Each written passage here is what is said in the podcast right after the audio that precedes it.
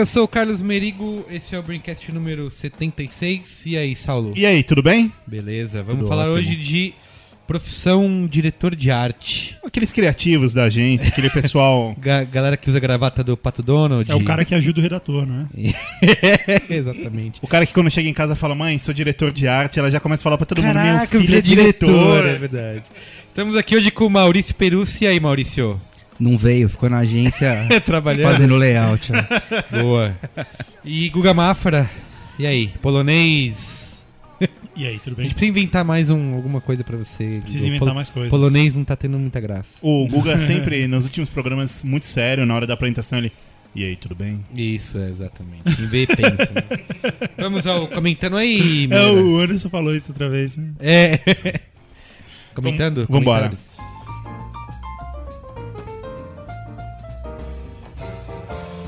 Comentando os comentários. Comentando? Não, Saulo, a gente vai falar dos nossos recadinhos da paróquia. Muito Cê- bem, por favor. Aliás, você não bota mais os recadinhos da paróquia, é isso? Aí tá old já. Eu acho isso triste. Esse é mais um programa da nossa série de fotografia, patrocinada pela a Stock Photo. O terceiro. Isso, terceiro programa. A gente falou no programa anterior sobre fotografia no cinema. Foi legal pra caramba, bem comentado. Eu vi Foi, uma... um foi um dos nossos melhores programas. Foi. eu- É, assim, de conteúdo foi foda, né? Foi, Eu vi um- a galera falando assim, puta, uma palestra, não sei o que, uma aula. Achei legal Isso resume bem o Braincast. Como todos os outros episódios. Isso. É, O primeiro foi sobre profissão fotógrafo e hoje a gente fala sobre direção de arte. E a gente precisa lembrar sempre que a Stock Photo é a maior comunidade criativa de crowdsourcing do mundo, com 100% do seu conteúdo girado pelos É usuários. isso é legal porque às vezes a gente fala conteúdo da Stock Photo e não é da Stock Photo, é dos Das usuários da Stock Photo porque é. é, uma. É, um É, a gente falou até alguns números aqui, né? Tipo, 125 mil artistas de diversos países e com 11 milhões de arquivos, assim, né? É importante dizer, assim, a gente a nossa série é sobre fotografia e a galera liga muito, ah, a Stock Photo, vou lá comprar uma fotografia com os meus créditos. Não, tem ilustração, tem flash, tem vídeo, tem áudio, tem animação, né? É, tem muita coisa até famosa. Uma- que eu descobri recentemente é que aquela baleia do Twitter, quando eu falo, ah, o Twitter Fail né? baleou. Legal. Ela foi comprada na Stock Photo. Então, assim, a galera que também trabalha com animação, tem muita coisa que pode usar ali com ilustração. A gente vê um monte de infográfico aí, né? Cara, vai fazer um infográfico, tem que ser um infográfico bonito, né? Tem gente que não vai ilustrar, não, não, não, não sabe, ou não quer ilustrar, não tem tempo. Pode comprar esse, os- vários ícones de ilustração na Stock Photo pra usar nesse material aí. É, até porque é uma coisa que. E a gente, como isso daqui é um Braincast, é uma máquina, um DeLorean, né? Então eu já, eu já estou fazendo uma previsão de que é algo que falaremos nesse programa. Um diretor de arte, ele não necessariamente é um ilustrador, ele dirige a arte, ele usa elementos pra, né? Então é, é uma mão na roda é, sem tamanho. É, eu acho que também ah, uma coisa que a gente não tinha falado antes, é importante a gente lembrar a galera, que tem muito desses conteúdos pra quem trabalha com criação, eles colocam bastante disso num, num site que é o oficiocriar.com.br. Então ali tem, tem vídeos, entrevistas, infográficos sobre Não, é, isso é muito legal porque muitas vezes quando a gente tá fazendo esse tipo de broadcast, que não é uma entrevista, não é uma palestra, coisa assim, depois a gente fica recebendo e-mail, ah, mas como eu faço isso, como aquilo e tal. E esse site, Ofício Criar, ele é pra isso, assim, ele é pra dar esse tipo de informação pro cara que, Exato. que é designer, diretor de arte, etc. A gente tá falando, ah, você quer usar o- a stock photo no seu trabalho? Legal, você vai lá. Mas tem uma outra coisa importante que a gente falou nos programas anteriores, que é que você, você pode ganhar dinheiro com a stock photo, né? Se você produz, você pode subir lá sua foto, sua ilustração, vai fazer parte lá do, desse acervo Ou, criativo. ou sua animação em flash. Ou sua animação em flash, ou, áudio, É, ou vídeo. Porque, porque isso, é muito, isso é muito legal, porque, cara, o cara que faz animação em Flash, ele já também ele já é um outra, uma outra categoria de profissional, né? Não é o Isso. cara que vem da, da ilustração, sei lá, às vezes é, mas não é o cara que vem da direção de arte, etc. E tem muita coisa lá que é isso. Já salvou muitas vidas, né? Madrugadas na agência, comprar uma Exato. animação. E você pode participar, fazer parte dessa comunidade aí criativa e botar o seu trabalho lá pra ser comprado pelas pessoas e ganhar uma grana, né? É, que é o principal, né? O objetivo principal da gente fazer esses broadcasts é, patrocinados por essa foto é isso: é mostrar pra galera que ela pode pegar o trabalho dela e colocar lá e, e ganhar e fazer parte dessa comunidade de crowdsourcing de artistas e etc. A, a Stock Photo ela foi fundada por, Por criativo, né? Por criativos, diretor de é, arte e tal. É, ela é uma empresa. Ela é uma empresa que não, não é uma empresa de mídia, não é uma empresa de atendimento. Sim.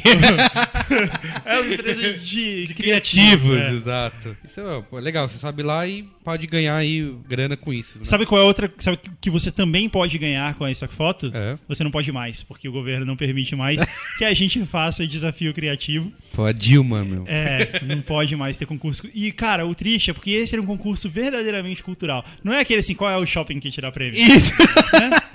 Nunca antes na história desse país. Era um concurso Exato. verdadeiramente cultural e a gente vai ter que parar por causa da Por causa das regras do governo, exato. Não, na verdade é porque nego abusava do concurso cultural fazendo esse tipo de coisa. Então a agora gente nem- não, tem mais desafio criativo. No próximo programa a gente lança alguma coisa aí que possa A ter gente vai criar alguma coisa mais nova com a participação da galera e tal. Mas o fato é que esse programa teve um ganhador, que Teve. foi o Maurício Melo. Maurício Melo, exatamente. Mandou- Ele fez a imagem na vitrine que você tá vendo aí. Eu mesmo não vi ainda, mas ela tá lá. e ele ganhou 400 créditos. Exato, Stock. poder gastar na Stock Foto, que é crédito pra caramba, hein? Foi, é, é o último dos moicanos a ganhar. Isso, e a imagem dele tá aí, tá no, tá no site, tá no Facebook, tá no Twitter, tá no Instagram, tá em todo lugar, tá no áudio. Legal disso, ganhou os 400 créditos, tem o, a sua imagem aí. É, eu acho que ele fez um trabalho de, de direção de arte muito legal, porque a Stock colocou o Lightbox lá pra ele escolher e tal, e ele escolheu uma e, cara, foi muito assertivo. É, isso é uma coisa legal que a gente ia falar, ah, você não precisa usar todas, né? É. Você seleciona. E ele escolheu uma e fez muito bonito, assim, ficou legal. Parabéns, Maurício. Muito bem. Boa, Merigo, mas vamos comentar os comentandos agora? Vamos, Saulo. Último programa número 75 sobre home office. Muito bem. Pô, foi muito bem hoje, Viu? parabéns. Eu, tava- Parabéns. Eu, eu fiquei nervoso quando eu Eu já tava preparando isso daqui pra te zoar, mas Eu, eu, Você eu escapou. home office. Cara, aliás, foi, um- acho que nos últimos programas aí foi o mais com mais comentários. Vieram um monte, até eu selecionei alguns a mais aqui, só que E, e- e uma das maiores audiências dos últimos tempos. Eu contei, tinha até sexta-feira passada, acho que já tinha 18 ouvidas. Tava- isso, exatamente. A gente e eh, Isso. nossas mães, né, no máximo. Minha mãe não ouve. Não. Minha mãe já, eu não sei se ela, se ela ouve regularmente, mas ela, eu sei que ela já ouviu.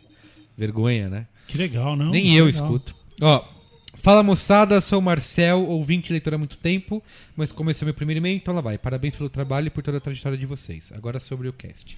Sou designer e empreendedor com dois filhos e 37 anos na cara, com cara de uns 36. Moro em Itupeva, região de Jundiaí, mas profissionalmente vivo sempre entre São Paulo e Campinas. Feito anti-bullying ciganos. O- Isso aqui é o Google que criou, meu. Bullying de quem não. Vivi a série Home Office em duas temporadas. E você percebeu como o o nível da gramática deu uma melhorada? Deu também muito, a últimos- galera fica É, preocupada, é, pois pede é. desculpa, qualquer coisa. Vivi a série Home Office em duas temporadas. A primeira foi de dois anos e a segunda durou quase um ano. Na primeira temporada fui forçado a montar um. Escritório de home office. Ah, tá bom, é verdade. Tá bom. A agência onde trabalhava faliu de um dia para o outro e me vi com duas opções. Ou encarava o home office, que já era uma vontade, ou saía à procura de outra vaga. A agência não pagou os atrasados, faliu, certo? E demorou uns seis meses para pagar uma parte do devido. Agravante, minha esposa tinha sido demitida na mesma semana e havíamos acabado de comprar um apartamento. Nossa. Puta merda. Apesar das dívidas que ainda tem eco hoje, encarei o home office e não me arrependo. Como vocês, sempre tive disciplina para trabalhar, apesar de exagerar, algumas vezes. Depois de seis anos, estreiei minha segunda temporada, que fiz de caso pensado. Minha esposa estava grávida de minha filha, já a segunda cria, e queria ficar mais perto deles. E aí, preocupado com os filhos, exagerei de vez. Trabalhava 12, 14 horas por dia e fui parar no hospital, caralho. Hoje estou com minha empresa, startup ainda, e bem mais calmo, sem exageros. Fico nas minhas 8 ou 9 horas de trabalho por dia, mas sem rigidez. Se meu filho pede para ficar mais um pouquinho, fico e brinco com ele. Dinheiro é curto por enquanto, mas a felicidade de poder ficar perto da família quando quiser, ou poder marcar o médico, ou ir ao banco, como disseram, compensa tudo. Muito bem. Não existe startup quando você trabalha 8, 9 horas. Tem alguma coisa errada. Por quê? Por que não, cara? Startup você trabalha 14, 15. E vai pro hospital. Ah, ok, mas faz parte, ok. faz parte do trabalho de uma startup. Entendi. Lê o próximo aí, Guga Mafra. Só, só um comentário, quero Ah, quer comentando, comentar? comentando dele, que é. O comentário dele é a prova daquele ditado máximo de que você não deve reclamar porque as coisas sim podem piorar. né? Sempre, sempre. Uma boa oportunidade pra fazer uma piada sobre futebol que vocês perderam. Essa, nesse momento. É tira tipo final. Tá bom. É. Fernanda Assis Leite, 22 anos. Olá, pessoal do B9. Gostaria primeiro de parabenizá-los pelo programa, que sempre traz temas legais para quem é da área de comunicação e também para quem não é, ou seja, para todo mundo. Após ouvir. Só existem dois tipos de pessoa. Quem é de comunicação e quem, Quem não, não é. é? Após ouvir um comentário de vocês no Braincast do Colapso de Hollywood, não pude deixar de vir aqui expor minha opinião sobre o assunto e sugerir que vocês debatam mais o tema. Mais? No cast foi citado em algum momento que apenas 3% das mulheres eram diretoras de criação. Esse é um tema bom pra gente falar hoje, né? É, Esse número é realmente uma realidade discutível. E é um tema importante e interessante para mim, que sou mulher e trabalho com criação em uma pequena agência de Campinas e acredito que para muitas outras mulheres que se interessam pela área. Considerando também que nunca tive uma colega feminina na criação. Como assim? Uma outra diretora de arte, sei lá, é isso? É, acho que é isso que ela quer dizer. Ela quis dizer que é um tema importante para ela e para outras mulheres que também trabalham lá e que ela nunca teve uma ou outra mulher trabalhando com ela lá, na agência dela. É... Onde a gente estava? Afinal. Afinal, por que existem menos mulheres no mercado publicitário, na parte criativa, do que homens? Isso acontece nas outras áreas? Planejamento, marketing, atendimento, mídia. Não. Existe um preconceito com. Não, eu queria só discordar antes de você continuar, que assim, é, é óbvio que a gente vê muitas mais mulheres trabalhando como mídia, atendimento, até no planejamento. Eu trabalhei uma época no planejamento que só tinha mulher, assim, É. a maioria. É verdade. Mas em criação também eu tenho, eu tenho visto bastante, assim. É mais. Realmente, é mais masculinizado, mas eu acho que até diretora de arte é menos, mas redatora tem um monte, não tem? Cara, eu não sei nem falar a proporção, mas me, me, parece realmente que tem muito mais homem, sempre. É? Agora, o motivo eu não sei porque tem menos. Acho que é passar longe da discriminação, sabe? Eu acho que é- realmente tem a procura menor, sabe? É, pode ser. Eu vejo, Não sei. eu já vi exemplos de agências que querem mulheres, né, trabalhando na criação para justamente ter um Pra igualar, sim. Não, pra Ah. ter a visão feminina, né? Ah, do- é importante. Mas porque tem, tem um monte, né, de, de, de produtos que são feitos Eu- pra eu lembro- mulher, ó, né? Eu trabalhei, é, exato, eu ia Porra. falar isso agora. Eu trabalhei numa campanha uma vez de absorvente. Uhum. E a equipe que trabalhou só tinha homem. A gente chegou no final e falou: caraca, não tem E aí? mulher É. aqui, sabe? Pois Pra, de repente. Ah, a campanha foi aprovada, ficou legal e tal. Mas é, de você ter. E foi aprovada por Acho que é por mulheres. isso que chamam né? de fluxo, né? Em propaganda. É, Só é. tem homem. É isso? Tem aquele, tem aquele filme no Mel Gibson também. né? Ah, é o que as mulheres É, que ele inserem, né? verdade. Ele ensina como um publicitário deve agir no momento de, de fazer uma Tem- campanha de sim, produto tem, feminino. tem que testar. É, tem que testar tudo. Você É, testou, eu- Merigo? Não. Só- eu testei só quando era de Tampax. Existe um preconceito escondido na profissão dos criativos? Não, não sei, acho que não. Não da minha parte. Da sua tem? Não, Você- nenhum. Você tem problema com mulheres Não. trabalhando com você? Não, ok. É, vocês poderiam entrevistar alguma mulher que trabalha na área e para o tema ficar mais abrangente, vale também falar sobre a mulher no mercado do trabalho atual. Só isso. Ok. Só isso. Afinal, por que existem tão poucas mulheres na área criativa das agências? E como é ser uma mulher nesse meio? Vocês já citaram que existe uma mulher na área no Mad Men e que quero muito assistir. Mas achei que esse seria um tema legal para debater, que vai agradar a mim e muitos outros ouvintes. E ouvintas, afinal, se existe até presidenta, tá valendo tudo. Obrigado e beijos a todos. Guga, perdoe meus erros, que meu teclado é gringo, dá trabalho fazer acentos. Hahaha. Continuem com um ótimo trampo, rapazes. Obrigado. Continuaremos. Ó, vamos lá. Alguém vai comentar? A gente já comentou, né? É? Comentamos Ah, só, só falando que a mulher do Mad Men, ela era secretária. E o trabalho dela é cuidar das outras secretárias. É, ainda Não, mais mas naquela tinha, época, tinha né? uma... ah, não, é, tem a, é. é. tem a Peg, é, a Peg é redatora. Ah, é? Mas ela era secretária também. É. Ela, Olá, como requerido a ficha técnica. Sou o Ângelo Dias, 23 anos, formado em jornalismo, estudante de design gráfico, desempregado. Sou de Arujá, a 30 quilômetros de São Paulo. A galera tá realmente empenhada Então. em dar toda a ficha. Né? Gosto muito do, gostei muito do cast sobre home office. Parabéns pelo jeito que levaram o assunto e pelas opiniões divergentes, porém respeitosas. Um colega de faculdade me perguntou um dia qual era meu sonho de vida. Comecei a pensar em viagens ao espaço e piscinas de dinheiro. Quando ele completou, qual o seu sonho profissional? Muito bom. Refleti enquanto ele desenvolvia. Tipo, você quer trabalhar com o quê? Esquece a grana, pense em curtir o trampo. Respondi com certeza, meu sonho é trabalhar em casa.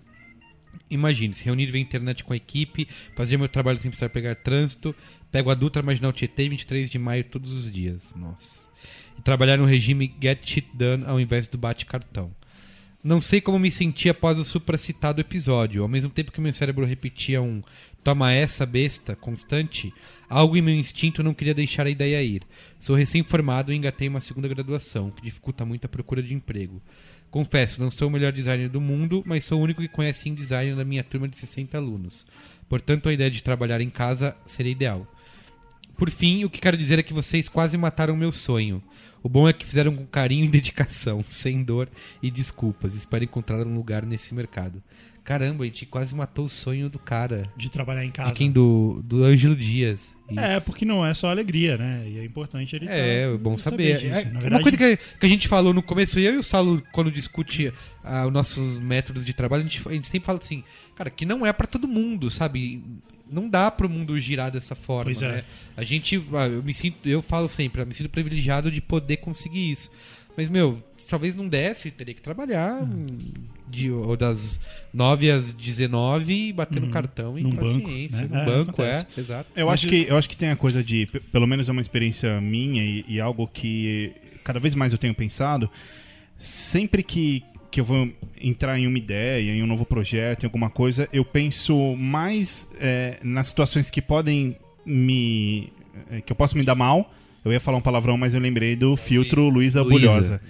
É, das situações que eu posso me dar mal do que das, das situações que eu posso me dar bem. né? Ô, cria, um, cria uma vinheta. Filtro, Luísa Bulhosa. No próximo Braincast você ouve, eu prometo. Palavra, hein? Então, eu, eu percebo isso, que você acaba é, com essa coisa de. Se preocupa mais com. Pensa mais nas coisas que podem te, te atrapalhar e te prejudicar do que nas que podem. Que você vá, vá se dar bem. Porque, assim, é legal ser promissor, é. Mas você tem que ser realista, né? E nunca criar expectativa, assim. Ficar sempre no. é, pa- parece um discurso pessimista, mas você se decepciona menos. Caramba, Saulo, que É verdade, porque senão o, cara, isso. senão o cara entra e fala, não, uhul, esse mês eu vou bater meu, e. E aí, e aí, tipo chave, sabe? E, sas, E sanduíche e de presunto, e e sas- e aí não acontece nada. Lê o penúltimo aí, Guga. Olá, galera. Meu nome é Luciano Sato, designer gráfico digital, publish e iniciando em programação iOS. Caramba. Moro em Nagoya, Japão. Freelance home office desde Cara, a gente fevereiro tem deste ano. bastante audiência no Japão, No né? Japão, Sei lá, 20% da A população. gente é lá. tipo o Serginho Grossman. né? Isso. É que o, o, o ouvinte trabalhava onde? Na, na embaixada? Não, não. É, na embaixada, No, é no verdade. consulado, sei lá, o cara. Cara, a gente olha a malha de, de network. Ó, cidadania japonesa já já. Exato. Isso daqui é um programa internacional. vai fazer um braincast em japonês, logo logo. Vai lá, Guga. Trabalho como designer desde 2001 e inici...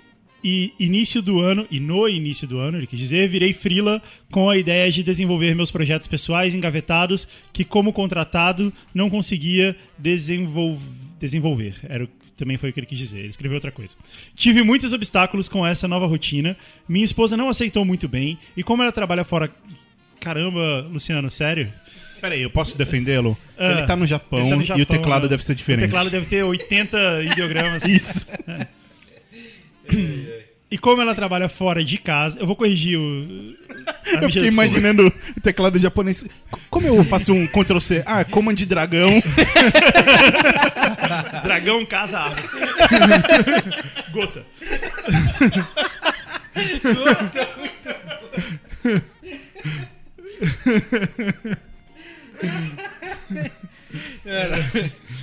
Uh, tive muitos obstáculos com essa nova rotina. Minha esposa não aceitou muito bem. E como ela trabalha fora de casa, a casa meio que virou minha responsabilidade. Ou seja, além de prestar serviços para outras empresas e aguentar meus clientes, eu tenho que arrumar, lavar, passar roupa e fazer janta. Que é um é ótimo, um ótimo partido, um ótimo esposo. Luciano. é verdade. Depois de muita briga, entramos em um acordo, mas esses últimos meses sinto que não estou sendo produtivo. Sempre encontro algo para desviar e acabo desviando, deixando tarefas para fazer depois e depois. Mas ele não está sendo produtivo como designer ou como dono de casa? Não sei. Designer, né? Fica, fica a pergunta. Como Estou dono vendo. de casa ele está sendo, não? Não sei. Não sei. Perguntar pra esposa dele, pra senhora Sato. Estou pensando seriamente em pegar um share office. Será que é a Sabrina Sato? Deve ser. Não sei se existe no Brasil, mas é um modelo de escritório bem interessante e barato. Existe sim no Brasil. Aqui chama coworking. Seria basicamente um andar em um prédio Mas é comercial. diferente. Ah, é diferente? Isso, é, lê aí pra você ver. Seria basicamente um andar em um prédio comercial, onde o espaço é dividido em várias salas, salas e microsalas para um, dois, três ou até sete pessoas.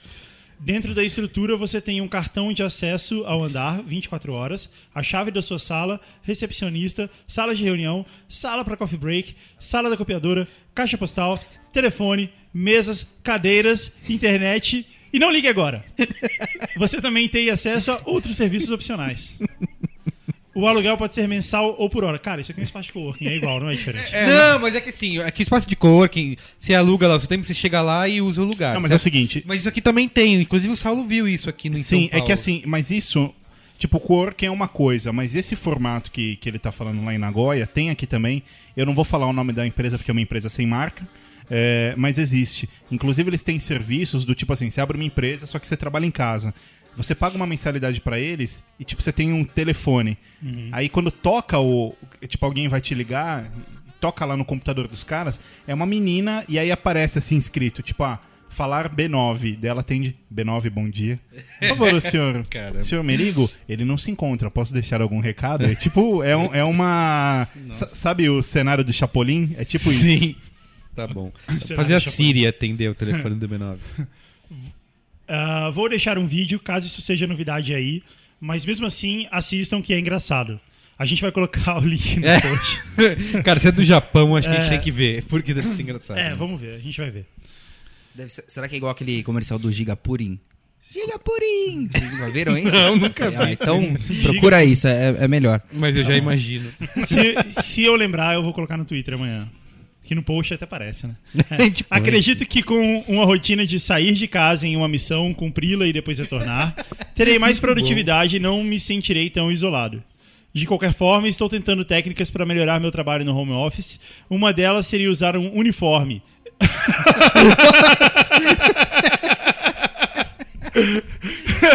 Cara, no Japão o nego fica maluco, né? Eu, eu Lá, também lá, acho. esse, esse- o mercado de, de fetiche é muito grande. Puta, é mesmo, porque tem uniforme que ele vai usar pra lavar. Exatamente. Imagina, você levanta de manhã, bota o uniforme, Cara, foi assim. abre a porta e senta na- na- É. no seu quarto. Cara, foi assim que os cavaleiros. Hoje eu vou de marinheiro.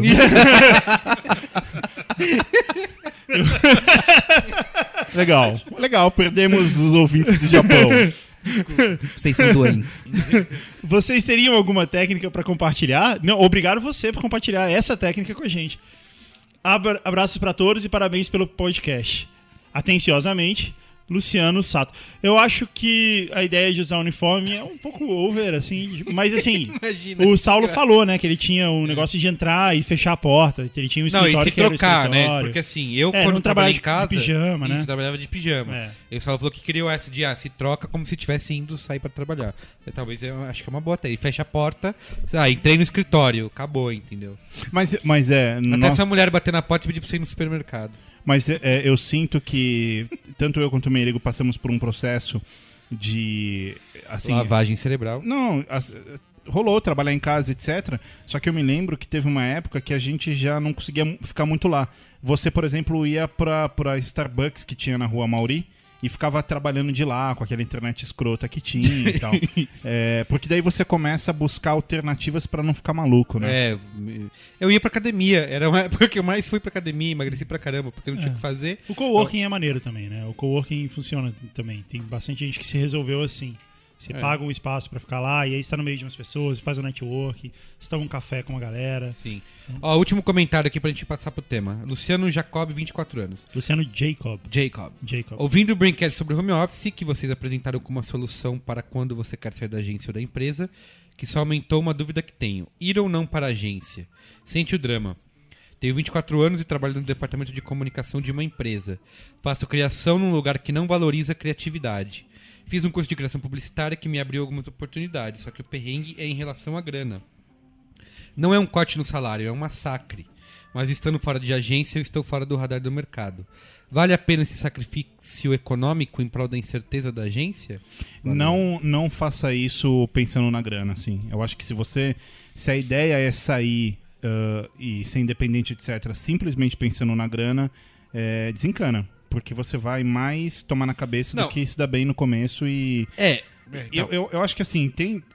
O fato da agência, por mais que você se dê mal e etc., você tá fazendo network, você tá ralando, você tá conhecendo gente muito boa, tá ganhando mais experiência, e isso vai ser muito significativo lá na frente. Mas assim, no momento que você começa a empreender, até você realmente conseguir um giro e falar, poxa, tá dando certo, cara, demora. Então, mas acho que ele não, o que ele quer dizer é o seguinte: é se ele deve sair da empresa que ele tá e onde ele ganha é, um salário bom, né? Segundo ele disse aqui. Não, pelo que eu entendi, ele tá Ele- numa agência, mas ele pode ir Não. outro tipo de empresa Não, ele está numa ganhar melhor. empresa, só que ele quer trabalhar em agência, porque a Ah, empresa dele não valoriza a e a agência criatividade. paga menos. E a agência paga menos. Ele falou, não é um Ah. corte, é uma coisa brutal o corte no salário. Né? Só que assim, a gente sabe que pra comer. Ele de- tá perguntando se ele deve ab- abrir mão é, sim, da, do se, é, se da caso grana. é esse, sim. É, a gente sabe que no começo de agência, realmente. Ó, eu, eu conto uma história que é a seguinte, eu, eu sustentava a minha casa desde moleque, assim, assim, aju- ajudava em casa, enfim. É, e aí eu recebi uma proposta que era. Eu ia ganhar três vezes menos do que eu ganhava. Então, na minha situação, isso era muito pesado. Só que era a primeira agência que eu, que eu iria trabalhar de offline, né? Que era o meu sonho. Eu trabalhava numa editora antes. E era muito difícil entrar em offline, etc, vindo digital na época. E aí foi em acho que em 99 a 2000. E aí eu falei, cara, vou, vou para cima, né? Foi muito difícil, mas foi ali que eu acho que tudo começou. Porque eu me lembro que uma frase que me falaram na época foi que era preciso às vezes andar Sim. trás pra conseguir andar pra frente. É. Foi exatamente o que aconteceu. Na verdade, eu acho que nem é uma questão de andar, andar para trás. Assim. Você tem que pensar onde você quer chegar e se essa ida pra agência te coloca nesse caminho É, exato. ou te desvia desse Porque se o cara caminho. quer trabalhar com isso, não adianta ele continuar batendo Não cabeça na adianta. empresa. É igual o nosso e- amigo Brão, que, que trabalhava no banco e queria trabalhar em agência. Ele tem, tem uma hora que, se ele continuasse trabalhando no banco, ele ia virar gerente do banco, diretor do banco, e ele ia ficar cada vez, por mais que ele ganhasse mais dinheiro, ele ia ficar cada vez mais longe desse caminho. Qual a sua opinião, adianta. Maurício? Cara, eu acho que qualquer profissão, o começo é, é um sacrifício, sabe? E ele já tá num lugar que não é o ramo que ele quer. Se ele for qualquer outro lugar que ele fosse, É lucro, né? é, é, sabe? Se ele quisesse trabalhar num banco, ele ia ter que começar de baixo e É, ganhar é menos. verdade, é verdade. Sabe? Porque assim, você tem um lance que ele pode continuar trabalhando nessa empresa, vai ficar 30 anos lá e vai ser bem feliz. É, vai né? se frustrar. E se ele recomeçar agora, que pô, ele, sei lá, ele falou a idade dele. aqui. 24. 24 anos. Então, uma boa idade, né? É. Merigo, aproveitando a oportunidade, manda um abraço pro Brão, depois do que ele fez. Ah, é verdade. O Brão fez, teve um desenho lá que eu ganhei de Dia dos Pais, encomendado pela senhora minha esposa. E o Brão que desenhou. Muito, muito legal. Ficou cara. bom. Você Ficou tava muito até magro. Eu vi no Instagram. Tava magro, é verdade. Eu- Ah, foi no, no briefing. Fazer mais magro, por favor. e gato. E olhos azuis. Entendi. E bom em esportes. Vamos ao tema aí? Saul? Bora. Bom, esportes. Profissão diretor de arte. Eu queria começar. Eu já falei isso aqui em outros programas, né? Eu, eu, quando comecei em publicidade, quando eu comecei a estudar, entrei na faculdade e tal, meu sonho era virar um diretor de arte. Jesus Cristo. É, eu falei, meu, eu Meu quero. ainda é. Eu lembro assim, cara, eu via. é, eu, já, eu já tinha decidido fazer, fazer bastante tempo estudar publicidade, desde a época de colégio. Ainda não tinha mais ou menos definido o que, que eu ia fazer. Mas quando eu comecei o mínimo de ler, de pesquisar, eu tava falando, meu, caralho, eu quero ser isso, eu quero fazer essas coisas, quero ser capaz de fazer esses desenhos, esses. tirar essas fotos, sei lá, era isso. E aí eu fui percebendo, eu já falei isso aqui, né, antes, que eu fui percebendo que o máximo que eu conseguiria ser é, ao longo da carreira seria um, um bom assistente de arte. Eu acho que eu, eu conseguia fazer, sei lá, uma boa diagra- diagramação, etc. Mas realmente criar. É, até ideia, não, é- não- poderia ter ideias, mas e na hora de bot- você ter que você tem o papel em branco, entendeu? De você ter. E quando eu entrei em agência, eu percebi mais isso ainda, de ver que a galera que trabalhava com direção de arte, o cara não tava ali juntando uma foto com texto, entendeu? O cara tava criando, ele tava. é, é, ou sei lá, ou, ou ilustrando, ou ele mesmo trabalhava foto, ou fazia um 3D. Cara, e era uma coisa que eu. Era um nível que eu vi que eu não ia conseguir atingir. Então, eu acabei desistindo disso. E a primeira pergunta que eu queria fazer, senhor Maurício, e você pode dizer da sua experiência também, se um cara que pra ser diretor de arte ele precisa saber desenhar, ele tem que ser um puto ilustrador, ele De tem jeito nenhum. que... Não? De jeito nenhum. Tem. tem vou fazer uma. Aqui em, em propaganda, o, o mercado do Brasil é muito específico, né? Aqui a gente faz tudo. Sim. Aqui a gente trata foto, aqui a gente cria. é, diagrama faz Faz a coisa apresentação. toda. Pois é. Lá fora, por exemplo, tem o tipógrafo em alguns lugares. O cara que escolhe Ah, a- a- o type pra sua campanha, entendeu? Sim.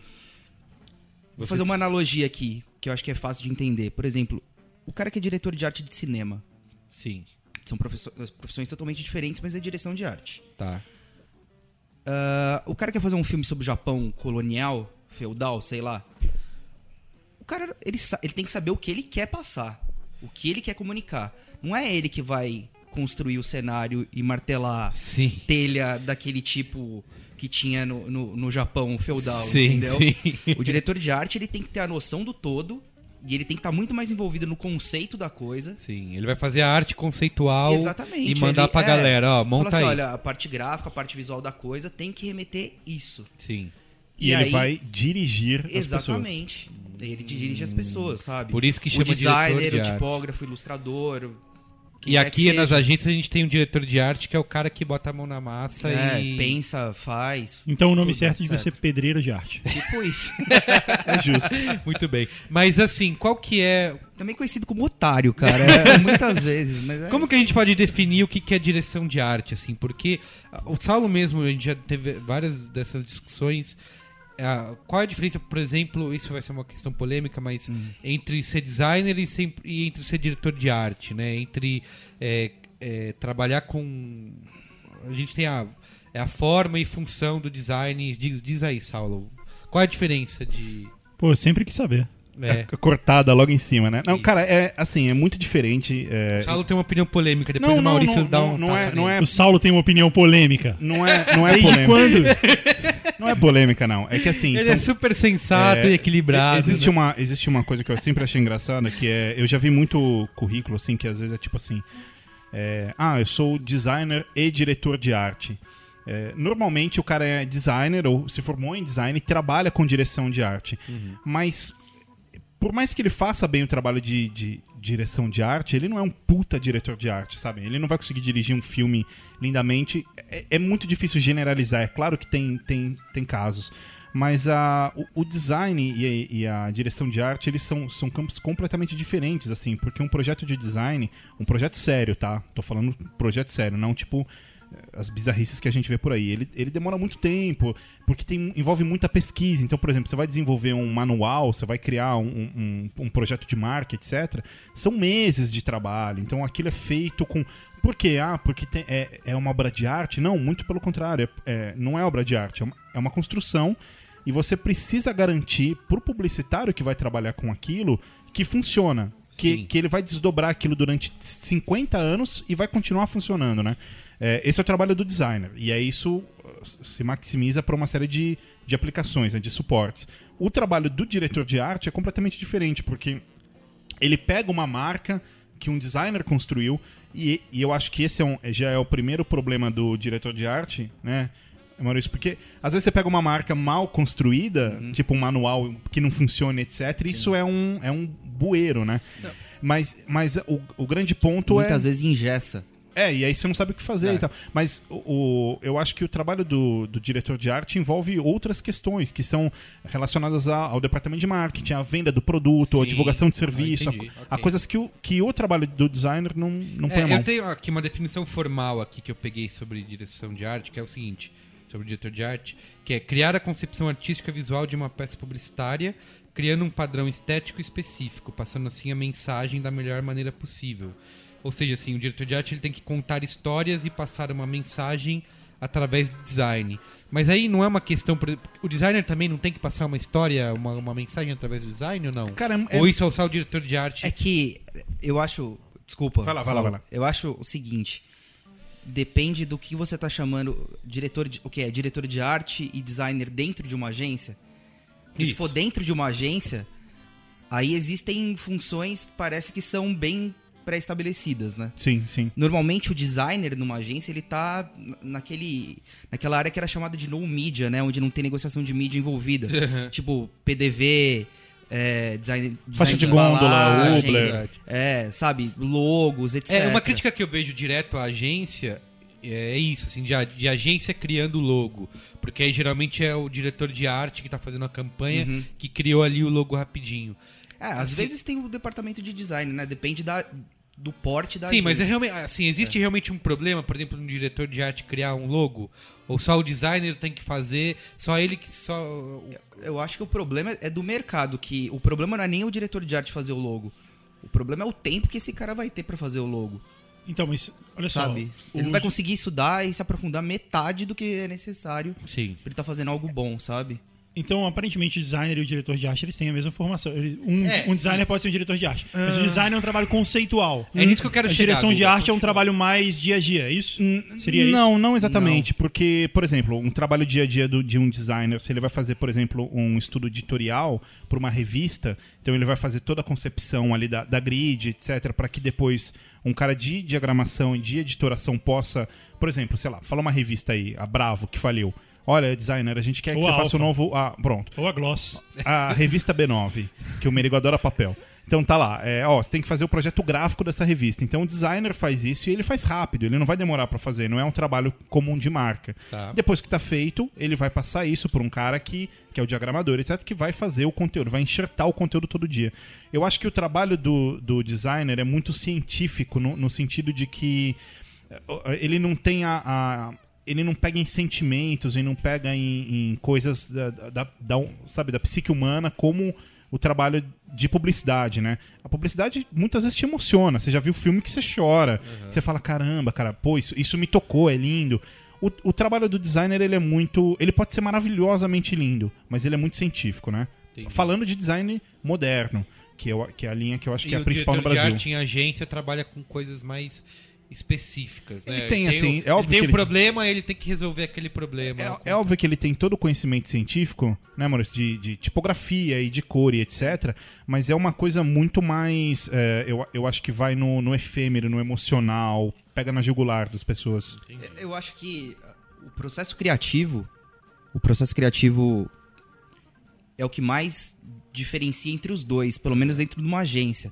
Normalmente o diretor de arte ele vai lá, pensa com o dupla dele ou com a equipe, etc.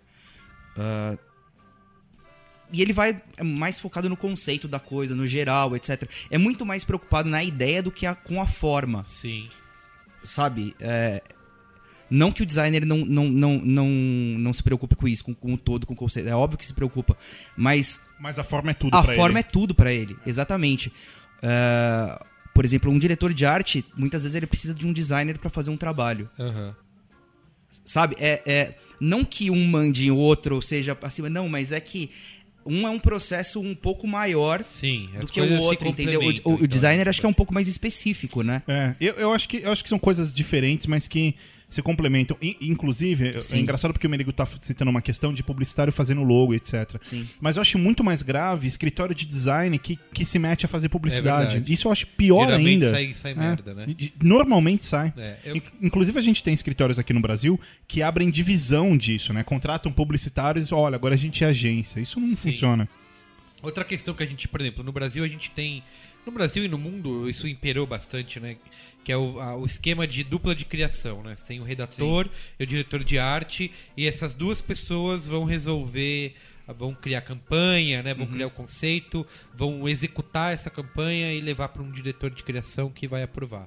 Sim. É, Você acha que esse que isso ainda funciona ou isso é uma coisa ultrapassada? Foi uma coisa que eu ouvi bastante nos últimos anos, assim, ah, não dá mais para ser dupla de criação porque você tem que ter o redator, o diretor de arte, um cara de tecnologia, um cara de planejamento, você tem que ter equipes para criar. Eu acho que o importante não precisa ser uma dupla, ou pode ser sozinho, tanto faz. O importante não é a forma, o importante é, é a ideia, sabe? O conceito. Se ela é feita por uma dupla, uma trinca, ou, ou veio do atendimento, do planejamento, tanto faz. É, eu acho que tem que ser. Cada pessoa funciona de uma maneira num, num processo criativo, sabe? Você tem um dupla fixo. Eu tenho um dupla fixo. Tá. Mas é, muitas vezes eu faço campanha com mais gente junto, ou então faço sozinho. Não tem, não tem regra, sabe? O que eu acho é o seguinte: velho é o, é o modelo que você só pode fazer desse jeito, Sim, você não pode. Tá. sabe? Não- mas não quer dizer que ele- esse modelo seja errado. Eu. Mas Sou você super acha bom, por acostumado exemplo, com no isso. caso de ter um dupla fixo, assim, você. Ah, eu acho ótimo. Você acha que isso é melhor do Sim. que ficar trocando, do que. Eu, eu acho que sim. Pra mim. Pela afinidade? É pela afinidade, pe- por, pra agilizar, sabe? Pela, Você tro- precisa- pela troca de ideia Exatamente, também, né? Por você você, precisa- conseguir... Porque quando você não tem um dupla trabalhando, você se sente um gênio o tempo inteiro. Nossa, que genial isso que eu acabei de fazer. ou, Não é? Aí não tem ninguém pra dizer não. No meu caso, um pouco contrário, assim. não, mas, é- mas eu acho importante exatamente ter mais gente pra bater bola, cara. Porque critérios são muito diferentes, assim. E é legal achar, sabe, ter algo em, em- em comum, sabe? Ter duas pessoas batendo bola ou mais. E o é fato bom de você- ter bastante é- gente fazendo também. Eu acho, acho que esse modelo de dupla, ele deve. Ele vem do print, né? Assim, da ideia do Isso, print. Você vai total. colocar uma imagem e um Total. texto e tal. Mas eu acho que ele se manteve ao longo. Porque print não é o mais importante há muitas décadas. E, ele, e eu acho que ele já se, se manteve justamente porque funciona, assim. Por essa ideia de eu você ir criando essa afinidade, ir mantendo isso e tal. Tem duplas que mudam de agência juntas e tal. Porque É de fato funciona, né? Esse- o fato de você poder criar com duas cabeças Não- e, e vindas de um ponto de vista Sim. diferente. Acho né? que não tá aí por imposição. Tá aí porque ainda de- rola, sabe? Funciona de alguma forma. Exatamente. O Pereira falou uma coisa no começo no programa que eu acho muito legal a gente bater, que é o seguinte, ele citou um exemplo de um diretor de arte de filme, né? Sim. Então o cara quer fazer o Japão feudal e etc. E- No filme do Wolverine, por exemplo. Isso, e aí... Mas não é, É. feudal, né? Do Wolverine é. Eu não faço a menor Japão ideia. moderno. É Japão Merdal. É. Mas é o seguinte, é, é algo que é algo que eu já, que eu, cara, eu já, eu já juro, eu falei É. várias vezes já pra para estudante, pra gente que tá entrando no Aham. mercado assistente de arte e tal, e eu acho que quase ninguém nunca acredita em mim. E tá completamente ligado a isso que ele falou, que é Poxa, Saulo, eu sou assistente ou quero ser diretor de arte, etc. O que, que eu tenho que estudar? O que, que eu tenho que ver? Qual, eu tenho que fazer curso de Photoshop? Eu tenho que... E eu sempre falo a mesma coisa, que é, os melhores diretores de arte que eu já conheci, o que eles estudam, o que eles consomem mesmo, é filme, é música, Uhum. é, é cultura no geral, assim, que é, é, é se envolver com qualquer campo de criação, de arte, de, enfim, escultura, pintura, etc. E eu sinto que isso é uma coisa muito legal da direção de arte, porque você busca influência e inspiração é, no conhecimento de outros campos para que isso de alguma forma conecte pontos na sua Sim, mente, pra na sua referência, é. para que você consiga É aquele criar. negócio que a gente falou até no último programa, né? Você fica só lendo anuário, vai todo mundo bebe nas mesmas fontes. É que, né? ah, mas é que tem um ponto que é o seguinte, as pessoas elas focam muito na na execução. E o mais importante não é a execução, Uhum. é a concepção. Sim. É, porque sabe? assim. se- é o mais difícil, né, na essa, verdade. essa é uma pergunta bem típica, né, de estudante, né? Pô, fazer curso de Photoshop, de É, Corel. é verdade. Faz o curso de Corel. E, é que assim, de fato, é bom você saber operar essas coisas, mas a verdade é que a maioria aprendeu fazendo, né? Claro. E, Exatamente. E outra coisa, assim, é, é um cara fazer, um designer fazer um curso de, de Photoshop é a mesma coisa que o redator fazer curso de Word. não, é, não é dali que vai vir que você vai aprender. É. Justo, Não, bom, não. é, muito bom. É, eu lembro que eu, eu É fiz é, um curso na Escola Pan-Americana aqui em São Paulo, que era design de publicidade. Numa escola sem marca, Merigo. É, depois o Guga manda o boleto. E, e uma das coisas que me chamou a atenção pra ter feito o curso é justamente isso, porque era, o- era o processo inverso, que eu não tinha tido na faculdade. Que é o primeiro ano inteiro você não mexe em nada de computador, você não, é, o primeiro ano inteiro é com papel. Já mudou. Já mudou? Agora é no computador. Puta, Porque os alunos reclamavam, é sério Ah, isso. que O merda. Giovanni, que veio aqui e gravou o Braincast sobre nazismo, dava aula lá e ele contou isso pra mim. Que parece que alunos reclamavam que queriam mexer no computador, etc. E aí Ah, liberaram. que bom. Cara, era, pra mim era diferencial, Uma porque pena. assim, você vai ter o computador no segundo e no terceiro ano direto, você vai usar ele direto, e no trabalho você vai usar ele. É que Só que, cara, você tinha o primeiro ano inteiro da base, que É, né? é exatamente o, o problema da execução versus concepção. A importância de um diretor de arte numa agência não é fazer a coisa, Sim. é pensar a coisa. É pensar e pensar focado no problema. Ele tem um problema pra resolver. Sim. Bicho, não é fazer desenho, não é retocar. É, sabe? e- e não, é, é- não, é, não é campeonato mundial de Photoshop. Não, e é engraçado isso que você tá falando, porque Cara, a primeira vez que eu conheci um, um cara de retoque, etc., tratamento de imagem, É, exatamente porque tem áreas pra eu, fazer. eu, sabe, eu desisti de ser monstrão no Photoshop. Eu desisti, assim, porque até então eu estudava e treinava e queria aprender. Quando eu vi o cara mexendo, eu falei, não, esquece, eu, eu nunca vou fazer o que É. esse cara tá fazendo, sabe? É, o cara pegava, tipo, sei lá, fotografava um carro com um monte de luz e o cara redesenhava o carro, assim. É. Eu, como o cara faz isso? E aí eu percebi que é isso que o, que o, que ele, que o Maurício tá falando. Que é, a concepção é o mais importante, é a execução, cara. Tem uma Você equipe tem uma que equipe que vai... fazer. É que tem um grande problema no Brasil, que daí tem que se falar, que, por exemplo, do, do lance do curso de Photoshop. É, o caminho pra você virar um diretor de arte é primeiro passar por assistente de arte. Bicho, se você não sabe Photoshop, ó, acabou pra você, sabe? Você não vai chegar lá como um Cara das ideias. É, diretor de arte dente de leite, sabe? Aí evoluindo sem. é, pelo menos aqui é esse o caminho, sabe? Sim. Aí você entra como estagiário, vai aprendendo, vai fazendo coisas menores, até fazer coisas mais cabulosas mesmo, né? Sim. Do tipo, puta, esse cara tá com barba, né? É bom a gente tirar. E aí, Como mano, assim, cara? É isso que eu ia te perguntar. Como que é a relação do diretor de arte com o assistente de arte? assim? o que, que é delegado ao assistente de arte? Normalmente, eh, existem muitos diretores de arte que gostam que o assistente pense também nas ideias. E é, eu acho que é uma coisa legal se fazer para estimular a galera a, a sempre crescer, né? Porque esse é o mais importante da profissão. Sim. Mas o ideal seria o diretor de arte estar ocupado pensando Aham. e o assistente estaria lá executando para ele. Cortando o banner. Tipo isso. A verdade Cara, acho é que coisas muito mais. tipo, recortando. É, Cabelo. ca- é, é, não, imagina, carrinho de supermercado em fundo de floresta, Nossa. assim, sabe? É fazendo esse tipo de coisa. Muito bom. É. Cortando carrinho de supermercado. em- Cara, eu já, eu já vi umas sacanagens, Foda, bicho, cara. com, com assistente de arte folgado. Eu já É. vi umas de, de, assim, de sério. Uma vez eu vi os caras pegando foto de, de, de piroca e pedindo pro cara recortar e tratar. Piroca de borracha. que era um job que ia entrar e é uma concorrência. E não era o site. porra não, nenhuma. O cara ficou lá duas semanas cortando piroca, achando que era um job. Foda. Muito bem. Mas e a, a gente falou, por exemplo, do, do- o cara entra como estagiário, vira assistente de arte e vai crescendo, Sim. né, diretor de arte. É, o processo natural É é, esse. esse. Claro que existem exceções, mas E normalmente. o caminho é, isso. ser... tipo o, o- filho do cliente. que- Isso, é. O filho- o filho do cliente pode pular etapas. né? Isso. E aí o, o caminho na carreira, além disso, é virar diretor de criação.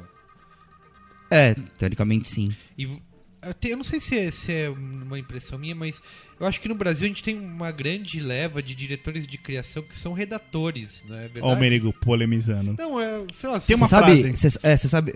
Você vai falar a frase? Não, fala, por favor. A famosa frase que redator vira diretor de criação. Aham. Diretor de arte vira à noite. Sim. Era essa? Era essa, né? Justo. Não dá tempo, bicho. Não dá tempo de Não virar dá de- tempo, é, não tanto dá tempo. fala que o, o- o redator entrega lá às 6 horas o, o Word e o diretor de arte vira à noite fazendo. Eu, eu conheço um caso de uma dupla que montou uma agência. Não tem o inverso, né? Tipo, o diretor de arte entrega, ó, tá aqui o layout pronto, se vira aí, faz Se vira aí, é. Uma dupla que montou Fica uma aí pensando agência. no texto na agenda até parece. Os caras saíram da agência, montaram um escritóriozinho, dois caras, uma dupla, conseguiram um FII. Uhum. E aí eles falaram: legal, a gente paga o aluguelzinho da sala, o lucro a gente divide e vamos ser felizes, né? Pô, legal, bacana tal. Aí sei lá quanto que era o FII, mas ó, paga o aluguel, 10 pau pra você, 10 pau pra mim, tesão. Cara, em quatro meses rompeu a sociedade, um queria matar o outro e tal. Porque o redator ia embora todo dia às 5 da tarde. E ele, e ele não ia. Ele fazia o trampo dele. Falou, ó, tá aqui, ó, te mandei por e-mail. Falou, tô indo pro parque. e o cara virava à noite, não sei o quê. Mas eu. É, é, mais, é porque é mais demorado mesmo, né? Sim, porque É. o cara te entregou o negócio, aí você tem que. Mas você vai fazer um all-type, por exemplo. Sim, é, mas mesmo. Eu acho que isso é um dos reflexos porque existe assistente de arte e não existe assistente de redação, né? Não, e, e- e- e- é verdade. Sabe? e vamos além, tem outra coisa também que é. ah, isso que o Maurício falou que é, já dá mais trabalho, você já vira mais noite, você já Uhum. é mais dedicado. E se, se o diretor de arte é maluco, tipo o Ronaldo, o nosso amigo Ronaldo Tavares, e ele faz, faz, faz, faz, é quando o layout tá lindo, ele olha e fala: beleza, acabei o layout, agora eu vou começar e fazer com a mão. Aí, É. aí vai, cara. e- porque o cara é, é perfeccionista ao Sim. extremo, então. O diretor de arte com essa dedicação, então esquece, é em casa às seis da manhã, né? Os clichês são verdade, assim, do tipo. Ah, o, o diretor de arte odeia que manda aumentar logo.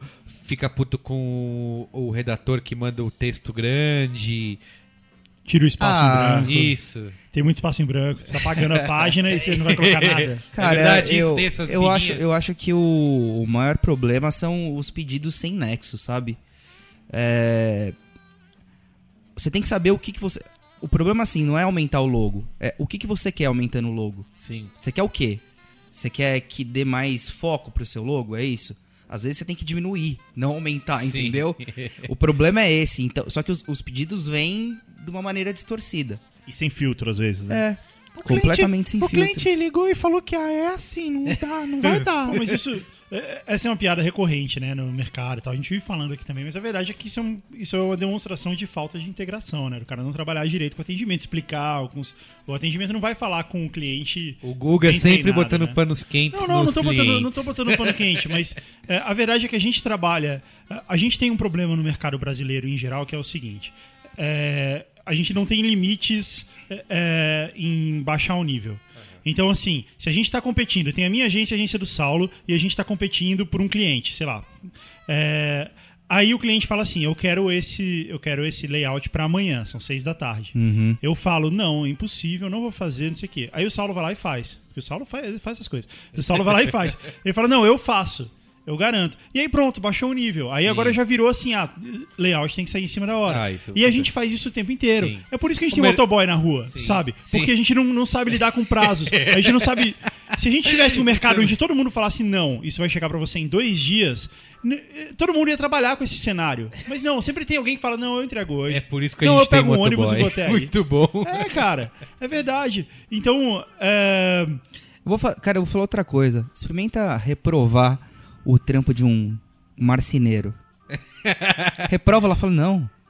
Aumenta aí essa maçaneta. e, e, pra amanhã, E pra amanhã. pra você ver. Não, isso que- eu acho que isso que o Guga fala é bem verdade, assim. Já chegou a discutir de.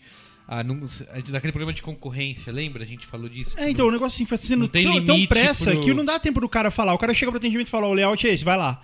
Entendeu? Não tem tempo de, de- O atendimento é, um publicitário também, normalmente. Ele não tem tempo de se integrar, entender a mensagem, entender a campanha, coisa assim e tal, pra ir defender isso junto com o cliente. Ele simplesmente vai lá e entrega. Não, tá bom, me dá essa porra Mas aqui, vamos lá. existe, por exemplo, assim, eu já vi em algumas reuniões ah, o diretor de arte tentando defender as escolhas visuais, estéticas dele na Sim. E, e pro cliente sempre parece uma grande baboseira, assim, sabe? De. Sim. Ah, o cara tenta explicar a cor, tenta explicar não sei o quê, que a gente puta, isso Mas aí- às vezes, às vezes, cara, isso nem chega no cliente. Uma vez eu fiz uma. Eu, é exatamente o que o Pérez falou. Eu trabalhei numa agência e aí, como designer, eu fazia muito PDV e tal. E aí eu fiz todo um enxoval. E aí eu chamei atendimento e falei, ó, meu amor, é o seguinte.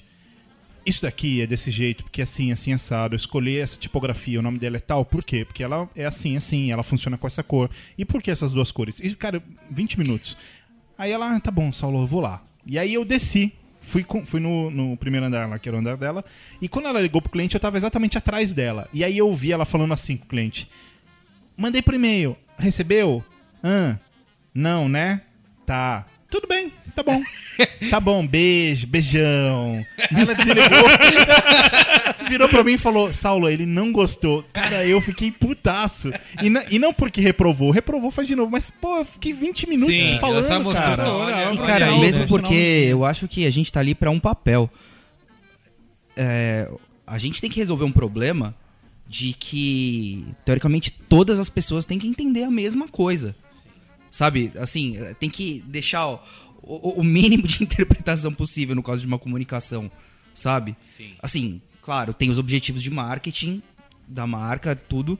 Você tem que fazer com que as pessoas entendam aquilo que a marca quer passar, a voz da marca.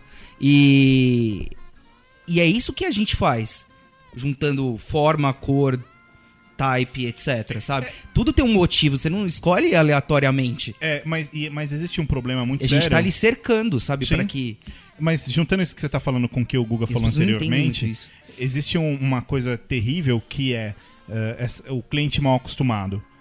O cliente entende muito do produto ou do serviço dele, mais do que qualquer um. Sim. Mas de comunicação entende agência. Mas muitas vezes o cliente mete o bedelho até o último instante. Assim, ele em nenhum momento, muitos clientes às vezes não simplesmente confia cegamente na agência que ele contratou, né? Sim. Eu gosto de fazer analogia de agência de publicidade com restaurante, por exemplo, né? Então, o cara de criação é o cozinheiro. Cara, às vezes você vai no restaurante, você quer ser surpreendido. Por quê? Porque você entende que o chefe é melhor Sim, que você naquilo. sim, sim. Então, me sirva, cara. É- É, Sério, é isso que eu é quero. verdade. Traz aí. Eu- E eu, vou provar.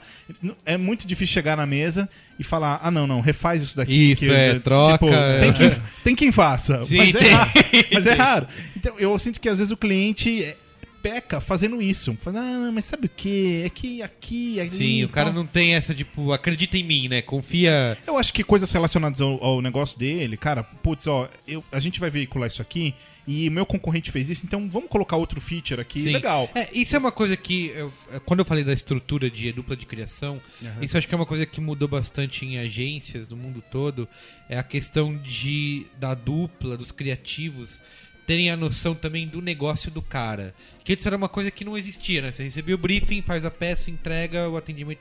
Hoje em dia eu acho que existe uma, uma parte de o cara que vai criar entender o negócio do, do cliente mais profundamente, sabe? Ou ter um contato direto e também apresentar a peça e tentar vender a ideia.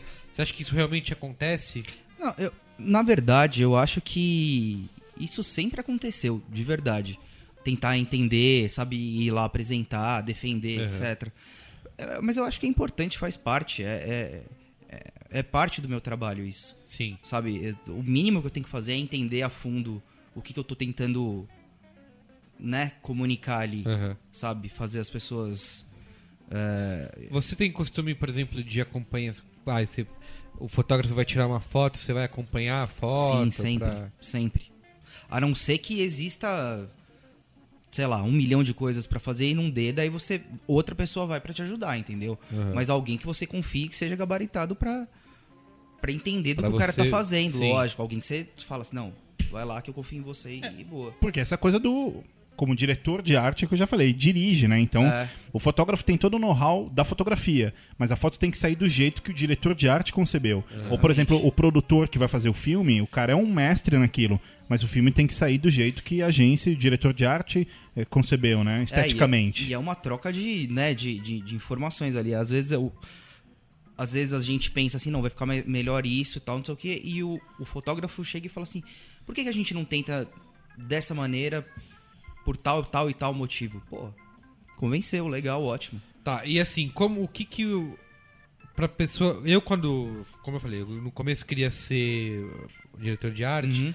a, o meu a minha saída pra conseguir fazer isso foi realmente buscar referência, tentar me eh, ser o melhor possível no, no software, etc.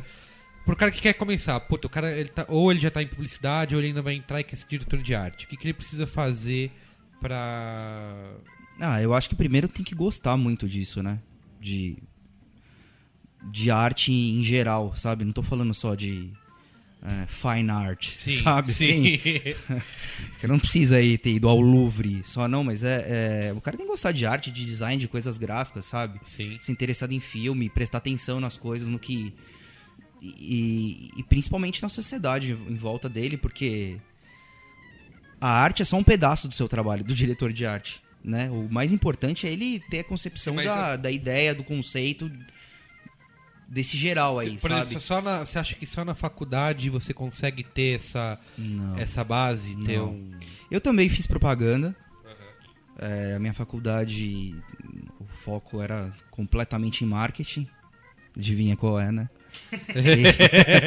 e, e pelo menos eu acho que eu saí de lá entendendo bastante do negócio. Sim. Sabe, do, do porquê as pessoas tomam tais decisões, às vezes tão burras e às vezes tão certas. Sim. É, e isso me ajudou, claro, na hora de criar, de entender, pensar um pouco cabeça- com a cabeça do cliente, Aham.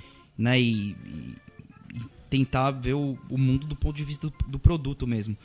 Mas eu acho que é importante você procurar extras. Eu também fiz cursos fora, Fora do, da é, faculdade. fora da faculdade. poder- E.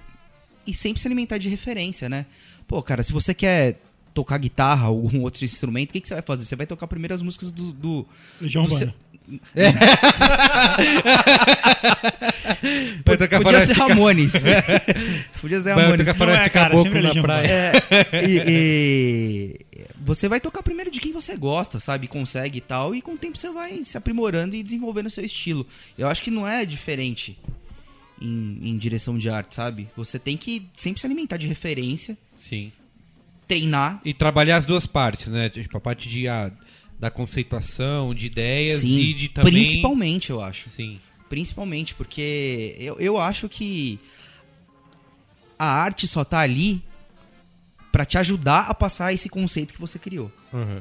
Entendeu? Se o seu conceito é uma merda, Mas assim, a, gente a fala mal, melhor arte exemplo, do mundo não vai, sabe, que não tem a ver com o seu conceito, não vai A gente passar. falando assim, a contra, não contra, mas a gente fala que a- o Photoshop, as Sim. ferramentas são é uma coisa à parte, mas isso também é importante Não, é, dominar importa isso, é né? importante porque, que nem eu te disse, o, aqui no Brasil a gente, eu não sei como que é em outros lugares do mundo, mas eu não acho que seja exatamente assim, mas o, o, o diretor de arte aqui começa como, sei lá, estagiário, assistente, e o papel dele vai ser recortar a imagem e tratar, Sim. sabe? É, Até porque tem outra coisa que é, no momento que você tá numa agência grande, aí você tem um assistente, você tem um cara que finaliza, etc. Exato. Mas se você tá numa agência pequena ou até média, mediana, você faz tudo. É verdade. Você não tem nem assistente. É tipo, ó, É. aprovou a campanha, fecha aí. E o cara tem que parar o que tá fazendo. é que, por exemplo, eu gosto. Eu gosto de pegar a imagem e fazer e ficar lambendo lá, sabe? Assim, é. Escovando É, bits, né? exatamente. É... Escovando pixels. Cara, mas aí eu, assim, eu me divirto com isso, sabe? É algo. É, no começo do programa você falou, ah, Saulo, vou polemizar, vou jogar a bomba em você. Eu pensei que você ia falar de outra questão que eu acho muito mais polêmica, que não é em relação à, à publicidade e ao design. Eu não vejo nenhuma polêmica nisso, mas é em relação à publicidade e à arte. Uhum. É, que é, eu vejo que existem diretores de arte com desprendimento total, que vê aquilo como, como um trabalho estético, intelectual, mas é um negócio. Sim. Assim como existem, e inclusive redatores também, mas que- vem como arte. Uhum. Como se, como se ele. Posso falar um palavrão ou filtro Luísa? Não, fala aí, depois a gente põe um pi. Se for grave, a gente põe um pi depois. Você põe um pi depois. Cara, eu já vi diretor de arte que parece que ele tirou o layout da buceta, parece um Nossa! filho. foi, foi grave. Foi grave. Foi grave pra caralho. Esse foi bem grave. Então, ó, eu vou, eu vou botar um pi na hora. Mas, cara, mas eu já vi muito, cara, que, Posso falar um palavrão, tipo... que, que às vezes o, o diretor de arte, ele tem. Ele cria um apego pelo negócio que ele não aceita um não, sabe? tá, é, vira- É, você vê muito é isso? comum, É comum. Tem a síndrome do artista, É comum, né? é. É comum, mas é, eu acho. Eu, eu entendo por que, isso acontece. Não que eu nunca tive isso, é óbvio que já tive. Mas é. Cara, às vezes você fica tanto tempo fazendo um negócio que você acaba, né? Criando amor. Amor. É, agarrando amor. Mas, mas tá errado. Você não é um grafiteiro, não é arte isso, Sim. cara. É, você tá resolvendo um, pro- você tá resolvendo um problema de comunicação cabeça, ali. né? Sabe? Você já teve um negócio que, por exemplo, de ver coisas que você criou no passado. E o Saulo outro dia falou isso, né? Que É. você já viu coisas que você criou no começo da carreira. Ah, nem no começo, coisa que eu fiz um ano E atrás. você fala, puta, isso É, que bosta é. isso aqui. Eu, eu sempre falo Não- pra você que eu. é, mas aí é coisa de. Eu acho que assim. ah, o que eu tinha falado, que você vai fazer, por exemplo, um trabalho de design de uma marca, etc. Sim. Você tem que testar e testar e testar o tempo inteiro. E uma coisa que eu sempre faço é. Depois que eu. Quando eu acho que a coisa tá linda, eu fecho e espero dias e É. olho de. Então eu fico esfriando Isso é bom ter cabeça, prazo, né? assim, Ser cara. designer É, e ter é. prazo. É, e, cara, e normalmente passa uns dias eu olho e falo, puta, que lixo, que lixo, que lixo. Eu acho que isso é normal, cara. É, isso prova um, des- um desenvolvimento, É, o, o- né? o- cara, é visão. que o, o critério ele, ele muda de, de hora pra hora. Cara, às vezes um dia você tá puto, seu critério é outro, sabe? E o tempo Mas vai é. passando, você vai descobrindo coisas novas, e aí de repente você olha aquilo e fala, Exatamente. putz, se eu tivesse tomado esse caminho, teria Podia sido melhor. melhor. É. É. A gente no começo falou sobre design contra diretor de arte. A gente não citou que. ah, Eu, eu não sei se é um dos mais, eu diria que é o mais, pelo menos. O diretor de arte mais famoso e, e respeitado do Brasil é um designer, né? Que é o Marcelo Serpa, certo? E eu não sei se ele é designer. É, ele, ele veio. Eu não sei se ele é o mais respeitado, o mais famoso. Não, quem é então? Até porque, assim, Sei. ele pode ser que a Então, formação pode Ah, dele... cara, é, mas é. Não...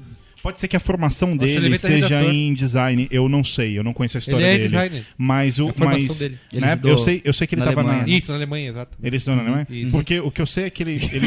não, eu, eu não sei nada disso da vida Nenhuma. dele. Mas ele estudou design na Mas o Alemanha que eu e- sei é que ele, ele foi da DPZ, não foi? Sim. E na época que ele foi da DPZ, a DPZ tinha um departamento, que era uma casa, se não me engano, atrás da DPZ, que era tipo um escritório de design fundado pelos próprios sócios, acho que foi o- Petit que criou. E passou gente muito grande lá, inclusive passou o Milton Glaser, que foi o cara que criou I Love New York, com coraçãozinho, Aham. que é um, um americano. Tava lá também, o Volner trabalhou lá, muita gente trabalhou nesse lugar. É, todo mundo. É, mas o fato é que ele é um cara super respeitado e tal. Não, eu acho que ele é, é o mais conhecido na publicidade. Ele é o cara que. Quando você fala em direção de arte, eu acho que o Marcelo Serpa é um cara que sempre Sim. vem, vem à mente, assim, né? De ter. é, tanto pelo histórico dele, por ele ser um cara que. é, just- de, tem esse. esse- É, ele, ele, ele contribuiu completamente pro Brasil ser um país respeitado. Exato. E eu acho que ele é o único Mundialmente, desses, desses medalhões, Exato. assim, mais, mais das antigas, assim, que, que é um, um diretor de arte, né? Porque o resto é tudo redator, como a gente falou. É, Né? O Oliveto, o pois Dudu é, a Mendonça, o Nizam, tudo Ele redator. foi júri no, no Festival de Cannes esse ano, ele foi júri de, de print, né? De press. o Uma pergunta. A gente sabe que ah, ah, o diretor de arte ele acaba bebendo em muitas fontes, ele tem Uhum. que ter o máximo de referência possível. Sim. Ah, e a gente, quando fala de direção de arte, a gente está falando em, em divulgar alguma coisa, vender um produto, um serviço, Sim. etc. Tem, tem uma missão. Você acha que, que ah, o trabalho faz com que o diretor de arte tenha até mesmo uma visão apurada para negócios? Para olhar um negócio e falar, cara, isso daqui se estivesse indo para aquele caminho ou para aquele caminho, no sentido, nesse sentido de divulgação, de posicionamento, você sente isso? Você olha para alguns lugares e fala, meu, se esse cara fizesse desse jeito, seria melhor? Cara, aí eu, aí eu acho que não. Porque uma coisa é você organizar formas, cores e, sabe, pra, em, em prol de, de uma mensagem única para pra, as pessoas que você quer comunicar aquilo. E outra é ter visão de negócio. Eu acho que é muito mais complicado ter visão É, de tem- Eu negócio. vejo bastante diretor de criação tentando. Você, tentando- eu acho que, desculpa, Merigo, eu acho que assim você pode desenvolver um, um, um senso crítico, talvez um pouco mais apurado, mas como qualquer outra profissão, também te ajude a- aí, sabe? Mas se não- especializar em é, alguma coisa, né? é, agora não que, que um, um, um, diretor, um designer ou um diretor de arte tenha mais capacidade, sabe, assim, pra. É, acho que talvez entender, esse tipo de mas coisa. não que vai fazer, né? Eu vejo cada vez mais cobrando, por exemplo, dos caras que são VP de criação, diretor de Sim. criação, cobrando que os caras tenham esse entendimento de negócio, né? Sim. De, de business e tal. né? Ah, ma- mas cara, mas aí eu acho que é importante sim, é. Eu acho que é importante sim, porque num cargo desse que você lida diariamente com o cliente, que você faz mais reunião do que acaba criando, né? Isso, é verdade. Você tem que saber, sim, 100% do que o seu cliente faz e... É isso. E, e você chegou exatamente na pergunta que eu ia fazer na sequência, que é. Uma vez eu vi um gráfico muito legal que, que era tipo assim, a história de um. É como se fosse um desenho daquele. Da, Da evolução isso, do homem. de Darwin. é feito tá? pelo Da- o Zambrano lá, do Work for Food. É, que era os softwares embaixo. é esse Isso, que ele- é, é, tem, a, tem a evolução do, Isso. do macaco Ah, pro sim. É, homem. é, já Aham. viu isso? Então, Sim, do pa- pro, Zambra. pro, É. pro amigo ouvinte que nunca viu, é, eu não me lembro eh, com detalhes. bota o link. Mas, mas, é- mas era alguma coisa assim. Então tava lá, assistente de arte. Aí tinha Illustrator, Photoshop, InDesign, Flash, lá, lá. Diretor de arte, Illustrator eh, e Photoshop. Ah, eh, diretor de criação, Excel, e-mail e Photoshop. É tipo VP, e-mail. Presidente, champanhe. E aí, tipo, ia a evolução. Sim, sim. Mas o, o ponto que eu queria chegar é, é, Você falou que você ama ir lá e ficar lambendo, punhetando Aham. layout, etc e tal. Mas quando você para pra pensar, por exemplo, num próximo passo que é diretor de criação, Sim. que você vai criar menos e vai burocratizar mais. Sim. Isso te, te incomoda de alguma forma? Cara, eu acho que isso incomoda todo mundo. É, vários diretores de criação que eu conheço, sempre o que eles mais reclamam é isso. Que falta tempo pra criar, que é o grande tesão da profissão, sabe? O, não é à toa que se chama criativos, né? e, que é o que a gente mais gosta de fazer. O mais legal é ter ideia das coisas, sabe? Ver aquilo se materializar depois, etc. Ver alguém comentar, falando bem ou mal, sabe? Mas essa que é a parte legal do, do, do, do trabalho. Quando você tá muito ocupado vendendo as ideias. É, talvez o seu trabalho É, rua, né? sabe? É, exatamente. é- Isso deve. Isso deve cansar um pouco, sabe? Deve encher o saco, na verdade. Muito bem. Se você fosse diretor de arte, Merigo, você ia ser bem ruim, cara. Você não sabe. Merigo mandou um layout pra mim esses dias, falou: Ah. Olha o layout que eu fiz a versão 3 do B9, não é Cara, demais? naquela época, em 2008, meu. Ah, Se você... Cara, o Saulo faz isso com todo mundo. Nunca, mãe, nunca mostre pasta pro Saulo. Não, não, É, é mentira. Você é cruel, mentira. Ele é cruel. Eu não né? sou Se cruel. você pegar o meu layout do- de 2008, era uma revolução na internet. Nossa, eu, eu segurei uma piada agora. Você sabe qual é. Segurei uma piada. Aliás, eu segurei várias. vezes Isso, nesse- vamos pôr qual é a boa pra... né? Tem que ir? Tem. Então vamos.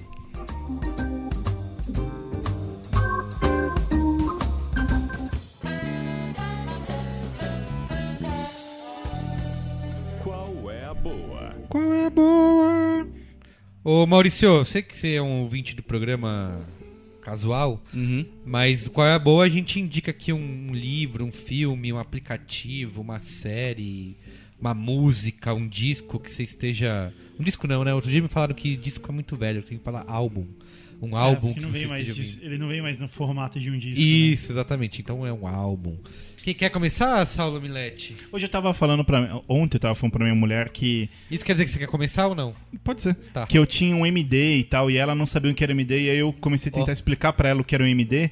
E aí eu percebi como o tempo tá passando, cara. Porque MD era tipo a coisa mais legal do mundo, assim, e já não existe. Eu Tem que lembro na explicar época que o Laserdisc pessoas. era uma coisa que era um, um CD de vídeo. É que era um- é um gigante. CDzão gigante, Isso, né? CD gigante. Você tinha que virar ao lado no meio do filme. Isso, exato. Isso é o futuro. Que, aliás, quem comprou se lascou, né? É, De jeito nenhum, cara. Quem comprou e tem em casa ainda deve, deve ser muito legal ter aquilo na estante. é uma relíquia. É. Fala Cara, você qual é a boa aí. Eu, a gente tá, tá vendo imóvel aí pra alugar, comercial, expandir aí a tendinha. É, expandiu o Império? E aí a gente foi, eh, liberou aqui no, no prédio um imóvel. E aí eu fui lá. Eu até tirei uma foto e tuitei. Quem quiser ver no meu Twitter, daí é arroba Saulo Milete. Eu fiz uma piadinha, mas, cara, os caras levaram tudo: mesa, computador, sala de reunião e etc. E a única coisa que sobrou na sala, no meio da sala, era um PlayStation 3 destruído, Nossa. Cara, eu vi despedaçado. essa foto, achei que... É, jogado no meio da sala. Aí eu olhei e falei: bom, No- ó, os nossos leitores, ouvintes, só sonistas... tô falando, só tô falando. Fala você qual é a boa aí. Cara, eu descobri um softwarezinho, um appzinho que é legal você instalar se você usar iPhone, porque eu não sei se tem pra Android. É, não vai mudar a sua vida radicalmente, mas é o tipo de coisa que é legal você ter pra mostrar. Tá um app legal. Chama Grid. Só que quando você digitar Grid, você coloca Grid em um ponto. Foi a única forma que eu encontrei. É, E é o seguinte, ele abre grids mesmo, tipo, Para designers? é, é divertido. E aí você Para diretores de arte também? você é, é meio que pra você sistematizar o mundo. Tá. Então você escolhe um sistema de grid. Vou mostrar aqui, ó, amigo ouvinte, olha aqui na câmera 2. Vou mostrar aqui primeiro. Você escolhe uma, uma grid, né? Tá. Que escolheu uma grid e aí você clica em câmera. E aí ao clicar em câmera, ele Ah, ele cria grid pra você ele tirar cria uma um- grid pra você tirar a fotografia. Você pode ir mudando as grids, escolher uma, uma que funcione melhor e tal. E aí você tira uma foto. Ó, eu vou, eu vou até fazer o seguinte: eu vou tirar uma foto agora com grid aqui. Do Guga Mafra, pode ser, Guga? Aham. Então aqui, ó. Pronto, ó, uma foto com. Peraí. Isso. E eu vou instagramar. Se você quiser ver no Instagram do B9, é arroba brains Isso aí, número no, no 9. workshop você fala sobre, bastante sobre grids. Isso aí ajuda? Grid módulo. Cara, não, não muito porque você tem distorção, né? Então, tipo, a câmera tem, tem a perspectiva de distorção, então... Mas é divertido. É legal. Eu fiquei esse final de semana fazendo grid com os meus gatos, tentando pegar simetricamente o gato é e tal. louco. É divertido. Essa qual é a boa? Essa é a minha coisa boa. E estou continuando vendo Ray Donovan Você e continua muito bom. Sobre Dexter eu vou falar quando você for comentar. Tá bom. E você, Maurício, qual é a sua qual é a boa? Olha, eu tenho um aplicativo incrível que chama Lei Seca Maps. Não, Diretores de... Esses publicitários. Vamos lá, vamos lá. Essa é... uma pergunta que eu tinha que, que eu queria muito ter feito. É. Que é se publicitário bebe. Acho que um pouquinho. Acho que um pouquinho. Quando eu dirijo, não. tá, é boa. E comer pizza. É, também. Pô. É, bom, tenho, tenho duas dicas então. Uma é de um, de um álbum Álbum boa. incrível que acabou de sair, foi mês passado, de uma banda que se chama Dirty Streets. É, o nome do álbum é Blades of Grass. Aham. Blades of Grass. Foda, muito foda. Mas é o quê? Ah, rock and roll. Com uma, uma pitada bem blues, assim, legal pra caramba. Boa. Ah, e um aplicativo que pode ser que seja já velho pra vocês, mas eu descobri esse fim de semana, achei muito legal, que é o Mandic Magic. Vocês conhecem? Não. Sim. O que que faz? É um aplicativo que, ó, eu vou falar Da o- Mandic, aquela pro... É, o do Alexander. Esse cara é- Caramba, meu. Mandic Esse cara ainda, é um gênio e bilionário, provavelmente, mas sei lá. É, Esse aplicativo, pelo que eu entendi, pelo Tá. menos foi isso que me chamou a atenção nele, foi que ele coleta. é, é, é, todo lugar que você vai num Wi-Fi e, e- e- e se conecta, Aham.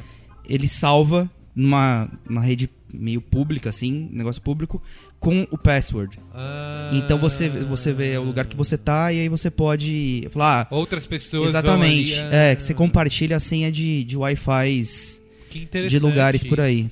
Bem interessante. É isso. Legal. Mandic Magic, boa. E você, Guga Mafra? Então, o meu qual é a boa é uma reflexão dividida em três partes. Nossa Não, é o seguinte. Primeiro, é, ontem eu fui deitar pra assistir televisão. E aí eu pensei, putz, eu preciso ver. Eu quero ver Friends. Eu quero ver episódio repetido de Friends.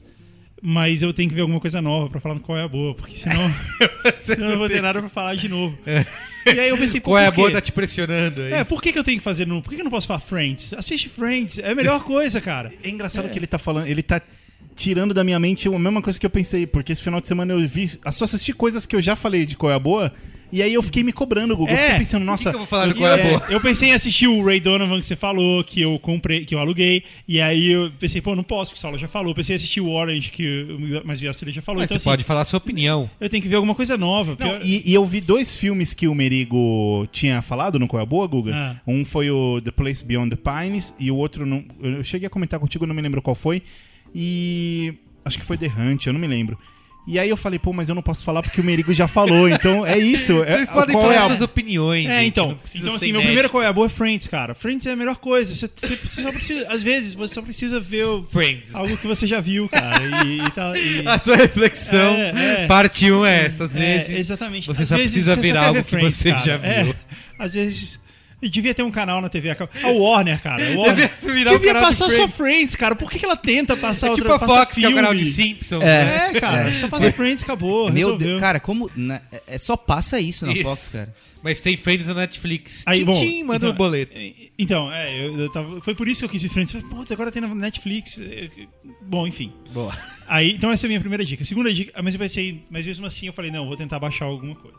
Não, não, Eu não. vou tentar alugar alguma Isso. coisa e ver algo. Eu falei Netflix. Tá. É. Aí, é, eu fui assistir Doctor Who, vocês já viram? Já. Eu vi a primeira. te- Eu quero ver tudo, mas. Pois é, porque Doctor Who, assim, tipo, já faz um tempo que é uma modinha, Modinha. underground, assim, Isso, né? Tem uma exato. galera que fala, pô, não, tem que ser legal. Exato. Eu comecei a ouvir muito falar de Doctor Who e quando eu fui. Faz tem- pouco tempo, sei lá, um ano atrás. Aham. E quando eu fui ver a série de 2005, a é, nova. são oito né? temporadas já, Isso. pois é. E, e essa semana eles falaram que vai ser o novo, O novo. Doctor Who e tal. E eu falei, pô, eu quero ver isso, né? E aí eu fui assistir. Mas aí, essa é a minha segunda reflexão. Por que, que a gente tem que assistir tudo que. Eu, eu vi que você colocou no Twitter esses dias. Tá, eu assisti Arrested Development. Por que, que eu devo continuar? qual, qual é? Por quê? Por que, que as pessoas ficam falando? Porque não é legal. Não, ele É ok, assim, mas, que- pô, não é tudo isso. É, é que assim, eu só assisti a primeira temporada e, Você meu. conseguiu ir até o fim, porque eu não consegui passar o primeiro episódio. Não, ah, mas é Não, legal, achei chato. fica divertido. É é, Eu não entendi também qual é todo o hype em cima da série. Espero que as próximas temporadas expliquem isso. Por que, que tem essa legião de fãs, sabe? Mas assim, achei legalzinho. Achei até um pouco mais. Parece quase infantil, né? Meio. Meio infanto juvenil. Doctor Who, né? É. É, é. Sem contar que é meio mal feitão, assim, É, né? Parece, isso. parece Castelo Ratimbun. Isso. E- É por isso que eu, te- eu tive vontade de continuar assistindo, porque eu acho que o, or- o orçamento da série deve ter melhorado ao longo do tempo. né? Pois é, então, então a minha segunda reflexão é: por que, que a gente tem que ficar vendo tudo que é? Você não tem que ver, cara. Pode deixar passar. Assiste Friends. e aí a minha terceira e última reflexão é, é, o- é sobre Doctor Who. É legal, cara. É, eu, eu não achei incrível, assim, eu não vou. Eu vou continuar vendo. Isso, veja mais um pouco. Mas eu vou ver mais um pouco. Mas o que é legal, cara, uma das partes que é legal é que é mal feito. E, e assim, é mal feito, mas passa a mensagem que tem que passar, sabe? Você não tem que ser tipo Hollywood pro negócio funcionar. O tá, tá bom tá daquele jeito. cara. filosófico hoje. Não, então, é, nessa época que a gente tá de produção, de conteúdo, Sim. independente, não sei o quê. Cara, os caras vão. É a BBC, cara. E eles fazem o negócio naquele nível ali mesmo e, ó, tá bom, põe no ar. entendeu? Aqui, muitas vezes a gente fica meio assim, tipo, não, não vai ficar perfeito, então é melhor não fazer. E não, cara, funciona, tá aí, oito anos, tem milhares de fãs pelo mundo Entendi. inteiro. Qual é a boa inteiro. reflexivo. É, Muito é bom. isso. é. Tá, o meu qual é a boa, eu acho que vocês devem participar. Ah, e meu terceiro qual é a boa? Breaking Bad. Isso, é, é isso aí. Eu primeiro quero falar, antes de entrar no Breaking Bad, eu quero falar, eu assisti ontem o Pacific Rim, que é o Círculo de Fogo do nosso amigo Guilherme Del Toro, que é o que foi falado, né? Robôs gigantes contra monstros gigantes. Não tem como dar errado. Peraí, mas ele produziu ou ele, dirigiu? Dirigiu, produziu, escreveu e os Atuou. es- escambau, só não atuou. Como robô gigante. Isso. e aí é aquele negócio, né? Tipo, a homenagem aos, aos monstros japoneses, aos. os- quem assistiu Jasper, por exemplo, Oh. de Dylion. Aham. Você sempre quis ver isso, sabe? Aham. Dylion com um orçamento milionário. e assim, eu achei. O que, que eu tenho a dizer? Cara- Dylan, de novo. é, ratificou meu argumento. Tá aí, cara. Era ótimo. Não precisa, não precisa. Continua. E, cara, é, é bem divertido, assim, de. Óbvio, aquilo que você falou, ver robôs enormes matando monstros maiores ainda é muito legal. Só que me incomodou muito os personagens secundários. Primeiro, te- o- é, se criou um roteiro pra tudo isso, né? Pra justificar essa quebradeira toda. E é, é tudo tão clichê, é tudo tão previsível. Você, quem assistiu meia dúzia de, de filme consegue saber o que, que vai acontecer. Ah, isso aqui é por causa disso. Esse cara tá aqui falando isso porque lá na frente ele vai chorar, não sei o quê. Então é isso, é, é bem esquemático. Os personagens secundários são bobos, cara. Eu- isso me incomodou. Assim, tem gente que falou, ah, mas o- ele deu um, é, é para ser uma coisa bem humorada e divertida, uma referência aos anos 80. Mas, cara, me incomodou, assim. Tipo, toda hora que apareciam, tem dois cientistas malucos que aparecem lá, e eu achei isso muito idiota, assim. Toda vez que eles apareciam, me incomodava. E, é, e é kids friendly? É, não tem sangue, não tem nada. É, Hum, é que- mas Porque não lançou dublado, né? Eu queria ver com, Não lançou com meu dublado? filho. Não, só tinha legendado. Mas eu queria dizer, Merigo, Mas é, é que... bem kids friendly, sim. É, é, é, é, é- tem, é bem. Pera aí, Salô, já vou deixar você falar. Tem, tem muita ação e. é- Como que é? Eu não esqueci a palavra. É, é, é o tempo todo de ação e tal, barulheira, mas. Aventura que e É, aven- altas confusões. é, acho que não assusta a criança, não. Ok. É que tem monstros gigantes berrando Não, na mas, tela. não, mas- É. Não, o que eu ia falar é que a gente tem a tendência a acreditar, tô falando eruditamente, a gente tem a tendência, Eruditamente. caro é, desembargador Carlos Merigo, É. a acreditar que filmes, é, vamos chamar filmes pop, assim, né, filmes para grandes circuitos, tenham que seguir realmente esse- essa, essa coisa da ser óbvio e etc. É. Mas ontem de noite, meia-noite, assim, eu tava mudando de canal. E aí eu parei e tava no comecinho de De Volta pro Futuro. Que é esse tipo de coisa que te pega e você fala, não, agora eu vou ver. E eu fiquei assistindo o filme primeiro. Cara, a gente já assistiu, então parece ser óbvio. Mas foi algo que me, me, me veio na cabeça quando eu tava vendo o filme, que é... Cara, não é óbvio, assim. Não o é, filme te não surpreende a cada É, cinco é por isso minutos, que eu acho esse assim. argumento idiota que todo É, mundo então- usa, inclusive nos comentários do B9, ah, vocês são muito críticos, filme de super-herói é filme de super-herói. Mas vocês são ah, mesmo. filme de aventura tem que ser filme de aventura. Mas é porque a gente já viu filmes que são de aventura, que são pra família, que são divertidos e leves, nananã, e são puta filmes com roteiros inteligentes que não te tratam feito idiota, É, não, e assim, insulta e, sua e inteligência. e, e, cara, de sabe? volta pro futuro, você pega do momento que ele encontra o, o doutor, e aí fala: Meu, caramba, o cara inventou uma máquina do tempo. Meu, chegaram os, os líbios. Caramba, agora ele tá em 1955. Meu, ele tá realmente. Tipo, ele encontra o pai no, no, no barzinho. Caramba, ele foi atrás do pai e foi atropelado. Nossa, agora ele tá na casa da mãe. Tipo, o filme vai, vai se desdobrando de um jeito que vai te, surpre... Te surpreendendo se você olha com aquele olhar da época. E é um filme pop. É um filme, eh, né? Mas, cara, tem uma coisa. O momento em que você vê o filme influencia muito a opinião que você tem sobre aquele filme. Sim, é verdade. Então, nessa época que você era adolescente, você era uma criança, cheio de imaginação, com um futuro brilhante pela frente, cheio de sonhos, Tá. a cara cheia de eu espinha. discordo no caso de Volta Era, pro Futuro, é, porque até hoje é legais, assim, cara. velho. Mas, Pois até- é, mas você Você tem. Mas assim, mas uh, isso. Ele é influenciado por esse momento que você Tá, viveu eu acho que atrás. tem quando vários filmes que é assim. De Se você assistiu hoje de novo, Hoje não, é a mesma coisa. Hoje você Mas- é um adulto sem futuro. Você, você é um cara Não, não, desgostoso não, da vida. Eu, eu concordo com o Se Merigo. assistir De Volta pro Futuro hoje, continua sendo E foda. se, e se um Mas cara. por causa e do se- que você assistiu aquela Não, época. não, não, não, Não, não. Se você pegar um cara adulto que nunca viu, o que provavelmente não existe, e colocar ele pra ver, ele vai se surpreender Vai o se tempo divertir. inteiro. Então, eu nunca tinha assistido Goonies. Eu assisti Goonies, tipo, ano passado, pela primeira vez. E eu achei, ah, eu consigo entender. É, Eu assisti com a Patrícia, né, minha esposa. Sim. E ela, tipo, ama o filme porque ela viu na época certa de ver. Dublado. Eu consigo, dublado, é. Eu consigo entender. eu- quando eu acabei de ver, eu falei assim, e aí, você gostou? Eu falei, "Ah, mais ou menos. Eu consigo entender por que, que você acha tão, tão legal. Mas não te impactou. Se eu tivesse visto quando eu era criança, teria me impactado animal, mas agora não, pega mais. É, tem filmes que não deve rever, né? É, não, pessoal. Pessoal. Gu- Guga, eu vou te falar um negócio muito sério. Hum. Você não está pronto. Então, aí continuando sobre o filme, eu- apesar de tudo isso, eu acho que di- é, é bem divertido, vale ver no cinema, porque ele, ele as cenas de ação da, da briga entre os robôs e os monstros, elas você consegue entender o que tá acontecendo, não são aqueles filmes de ação é, tipo Michael Bay, que explode, explode, você não sabe o que tá acontecendo, o 17 carro bate. câmeras. Isso. Corta, corta, corta, corta, corta, corta, corta, corta, corta, corta, corta, corta. Exato, corta, você corta, consegue corta. entender. Tem, tem várias coisas que. é, quem assistiu seriados japoneses com os robôs gigantes, você olha e fala: Caraca, que legal! É, é criativo. O design de produção é, é fantástico, é animal. Acho que isso é o que mais vale no filme. Me- Só uma coisa que eu reclamo um pouco é de. Acho que tam- também uma questão de orçamento e de tentar evitar problemas é que todas as batalhas são no escuro à noite. Não tem nenhuma de dia com o sol raiando, entendeu? Com sol é mais caro. Exato. Exato. Fazer com o sol brilhando é mais caro. Chegou o Mas, orçamento da produtora. E, e com a lua? É, não, com a lua tem 30%. é, então é isso é uma coisa que todas as, todas as cenas cruciais são à noite, né? O ideal era meio-dia chovendo, mas aí céu Mas é legal, assim. é- Acho que é um tipo de filme.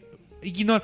É, é engraçado falar isso do Guilherme Del Toro, porque ele é um cara que fez Labirinto do Fauno. E Labirinto do, do Fauno tá acho que no meu top 10, assim. Se não tiver no top 5, é um filme. No top fan- 3, não tá não? Não, mas mas como 3. roteiro ou como direção e direção tudo, de arte? Tudo. Acho o Labirinto do Fauno. É tipo o Brilho Eterno de uma Mente Sem Lembrança, sabe? Assim, é. Tudo que tá no filme colabora pra. É, sei lá, a magia do filme é foda. E, e é, é foda falar isso de um cara que. do Guilherme Del Toro. Mas eu acho que é um, o, o, o Círculo de Fogo é um filme que você deve ignorar o roteiro. Tipo, esquece a historinha, o melodrama, pai, filho, general, durão. Vê o etc. filme no mute. É um, é um pouco. É um Vê o pouco. trailer. É, observa. É, Vê o trailer. é, é, é um filme visual, eu diria. Um filme visual. Tá. Compra E- o brinquedo. Compra robô. Isso. Ah, isso é uma coisa legal de falar, que aliás, que a gente falou, a gente fez o pro- programa Colapso de Hollywood. Eu acho que é um, um dos grandes méritos do Círculo de Fogo é que é uma ficção original. Assim, é tudo bem, tem todas as referências, mas, cara, não é uma continuação, não é uma revista em quadrinhos. Não vai é ter que pagar licenciamento pra ninguém. É, tá é, tudo- é original. O cara dele, sentou e escreveu a história. Mandou bem. Isso é legal. E a minha segunda e grande Qual é a Boa, eu já falei um pouco na semana passada, o Guga também assistiu hoje. Cuidado com spoiler. É, não vou falar spoilers. Que é a volta da, do Breaking Bad, a segunda metade da última temporada. Foi, passou ontem. Cara, eu juro, assim, eu não sei se é só na, na minha timeline. Mas, cara, só se parecia que era o final de Lost, sabe? Tipo, galera, Breaking Bad, falta uma hora, falta meia hora. Mas, cara, não sei é o quê. final da melhor série já feita É ever. É, Não, não é melhor já feito, Mas mas, é melhor no ar. Eu não assisto, É acabou? Não, tem. Tá, começou ontem a segunda metade. seis episódios. Mas só, é só né? na Não, sua nove. timeline, viu? São nove episódios. Era São só na nove? sua Cara, timeline. assim. Na co- minha timeline tava falando de uma mina que seu pelada Ah, peluda. um peluda, negócio tá, assim. isso eu também vi, mas. Por exemplo, várias publicações que eu sigo, é, revista, jornal, é, falando especiais sobre Breaking Bad e tal. Então ontem passou o, nono episódio. São mais. Vão, vão ter mais nove episódios e aí acaba. E é, eu assisti hoje antes de vir pra cá, que eu também queria comentar isso. Acho que começa de uma maneira fantástica. Aquela- eles já usaram esse recurso em outros episódios, que é. Eles mostram uma cena é, que é completamente diferente do que você tinha assistido a, da série até então. E aí é, aquilo ali é uma isca pra você ficar pensando como que aconteceu aquilo. Aí eles voltam e vão contar a história. Eles já usaram isso antes, mas foi legal a maneira como eles fizeram. O final, o, o meio eu achei meio embolado, mas o final também achei bem legal. E aí é onde eu comparo com o Dexter, assim. Nossa. É, eu quero comparar com o Dexter. É, é justamente o, o- o contraponto, porque é o seguinte: o Dexter, a gente falou, ah, tá cada vez mais idiota, mais imbecil, insultem a sua inteligência, porque os caras só tem saída fácil, o que parecia importante não é mais. Dexter que... é malhação. Virou É, malhação. virou, cara. Daqui a pouco assim, aparece um mocotó. Eu, eu até entendo o declínio criativo de algumas coisas. Daqui a pouco o, o Dexter vai na festa, tá o dinheiro preto cantando. É, Exato. eu entendo o declínio criativo de, das séries, porque puta, é, é sob de encomenda. Todo ano eles têm que fazer, etc e tal. Só que, meu, eles são na última temporada. Você só tem 12 episódios pra explodir a cabeça da galera. Chega em algum lugar, entendeu? E Dexter não. Ele tá pelo menos o quê? As três temporadas girando em falso. Minha mulher me Ca- obrigou Cada a alugar. episódio é uma temporada, assim. Tipo, É, você, vê, o- você vê o episódio, ele, ele se Não, e resolve ruim, sozinho. E, e é ruim. ruim. É, e não é legal. Minha mulher me obrigou a alugar, e aí ela começou a assistir, viu até o quinto episódio. E eu vi assim de rabo de olho e tal, mas alguns eu qu- quase Pra vi. não perder a amizade. É, porque eu, eu falei já no Braincast que eu não ia assistir, né? Mas aí ali, pelo casamento, eu acabei vendo um pedaço de um ou outro, perguntava alguma coisa pra ela que eu tinha perdido. Ah, foi isso que aconteceu. E, cara, sério, é, é, é muito. Cara, é Amador. patético. É, tá assim, eu não, não dá pra você não ser. Se você assistir as quatro primeiras temporadas e é em um episódio dessa, você não reconhece. A Não, e tem, que dá- e tem é coisas. né? e, tem, e tem coisas que, tipo assim, tem uma cena que eu achei fantástica, que é. O Dexter tá na Ó o casa. spoiler. Não, vou falar porque não é tão grave. É uma merda. O Dexter tá na casa de uma psicóloga. spoiler. Casa psicóloga. A Deborah tá na delegacia com o Queen. E aí ela surta. E, ela, e aí o Queen dá um caderno pra ela e fala: Ó, escreve aqui o que você quer. Aí ela começa a escrever. O Queen sai da sala, pega o, relógio, o cronômetro aí. Aí ele liga pro Dexter. Dexter, é o seguinte, sua irmã surtou e tal. Pô, beleza, tô indo pra aí. O Dexter desliga o telefone, explica pra psicóloga, entra no carro, chega na delegacia, estaciona o carro, sobe. Quando ele chega na sala, ela tá escrevendo a carta ainda. e tipo, é uma folha. É, É, é- como assim, é, cara? assim, Ela tá- tava pensando, cara. Ah, não, meu, tá muito, é tá muito ruim, idiota. cara. E aí, Se você é muito morasse ruim. num país onde o sistema de transporte público isso funcionasse. tipo o Jack Bauer, que ia e voltava do México três vezes no mesmo dia. decente, que tivesse ônibus depois da meia-noite. Então, mas por que, que eu falei, eu Meu lembrei de Deus, Dexter ao falar de Breaking Bad? Porque é isso. Eles estão. Cara, é triste porque são os últimos. Já tá na metade, faltam só seis episódios pra acabar a série pra sempre. E você assiste coisas e você já começa a ver tudo que eles estão querendo fazer e resolve de uma maneira idiota, né, rasteira. E por, por que, que eu usei, eu comparo Breaking Bad? Porque é exatamente o inverso. Porque assim, você teve um primeiro episódio. quan- O fim da, da, da primeira metade da, da temporada passada, dessa temporada, né? Sei lá, aqui. É a mesma temporada. A última temporada é dividida em duas, então, é pra não ficar confuso. O último episódio. Ah, teve uma grande epifania, legal. Aquilo ali poderia. Eles poderiam usar a saída fácil, que é o seguinte: fazer esses nove episódios finais, enrolar com isso até o fim, e vai, ah, e mostra um pouquinho, e investiga e tal. E aí no, fim, no último episódio acontece alguma coisa. Mas não. Nesse primeiro episódio. Spoiler. Spoiler alert. Não, não não é, um- não é um spoiler, É, é, eu sim. acho. É um spoiler? É sim. Eu tô alertando esse spoiler desde hoje à tarde, então eu já sabia que você ia fazer isso. Bota um grande pi aí, Saulo, sei lá. É, então, mas assim, não sei se é spoiler, não. Bota É um spoiler? grande pi aí.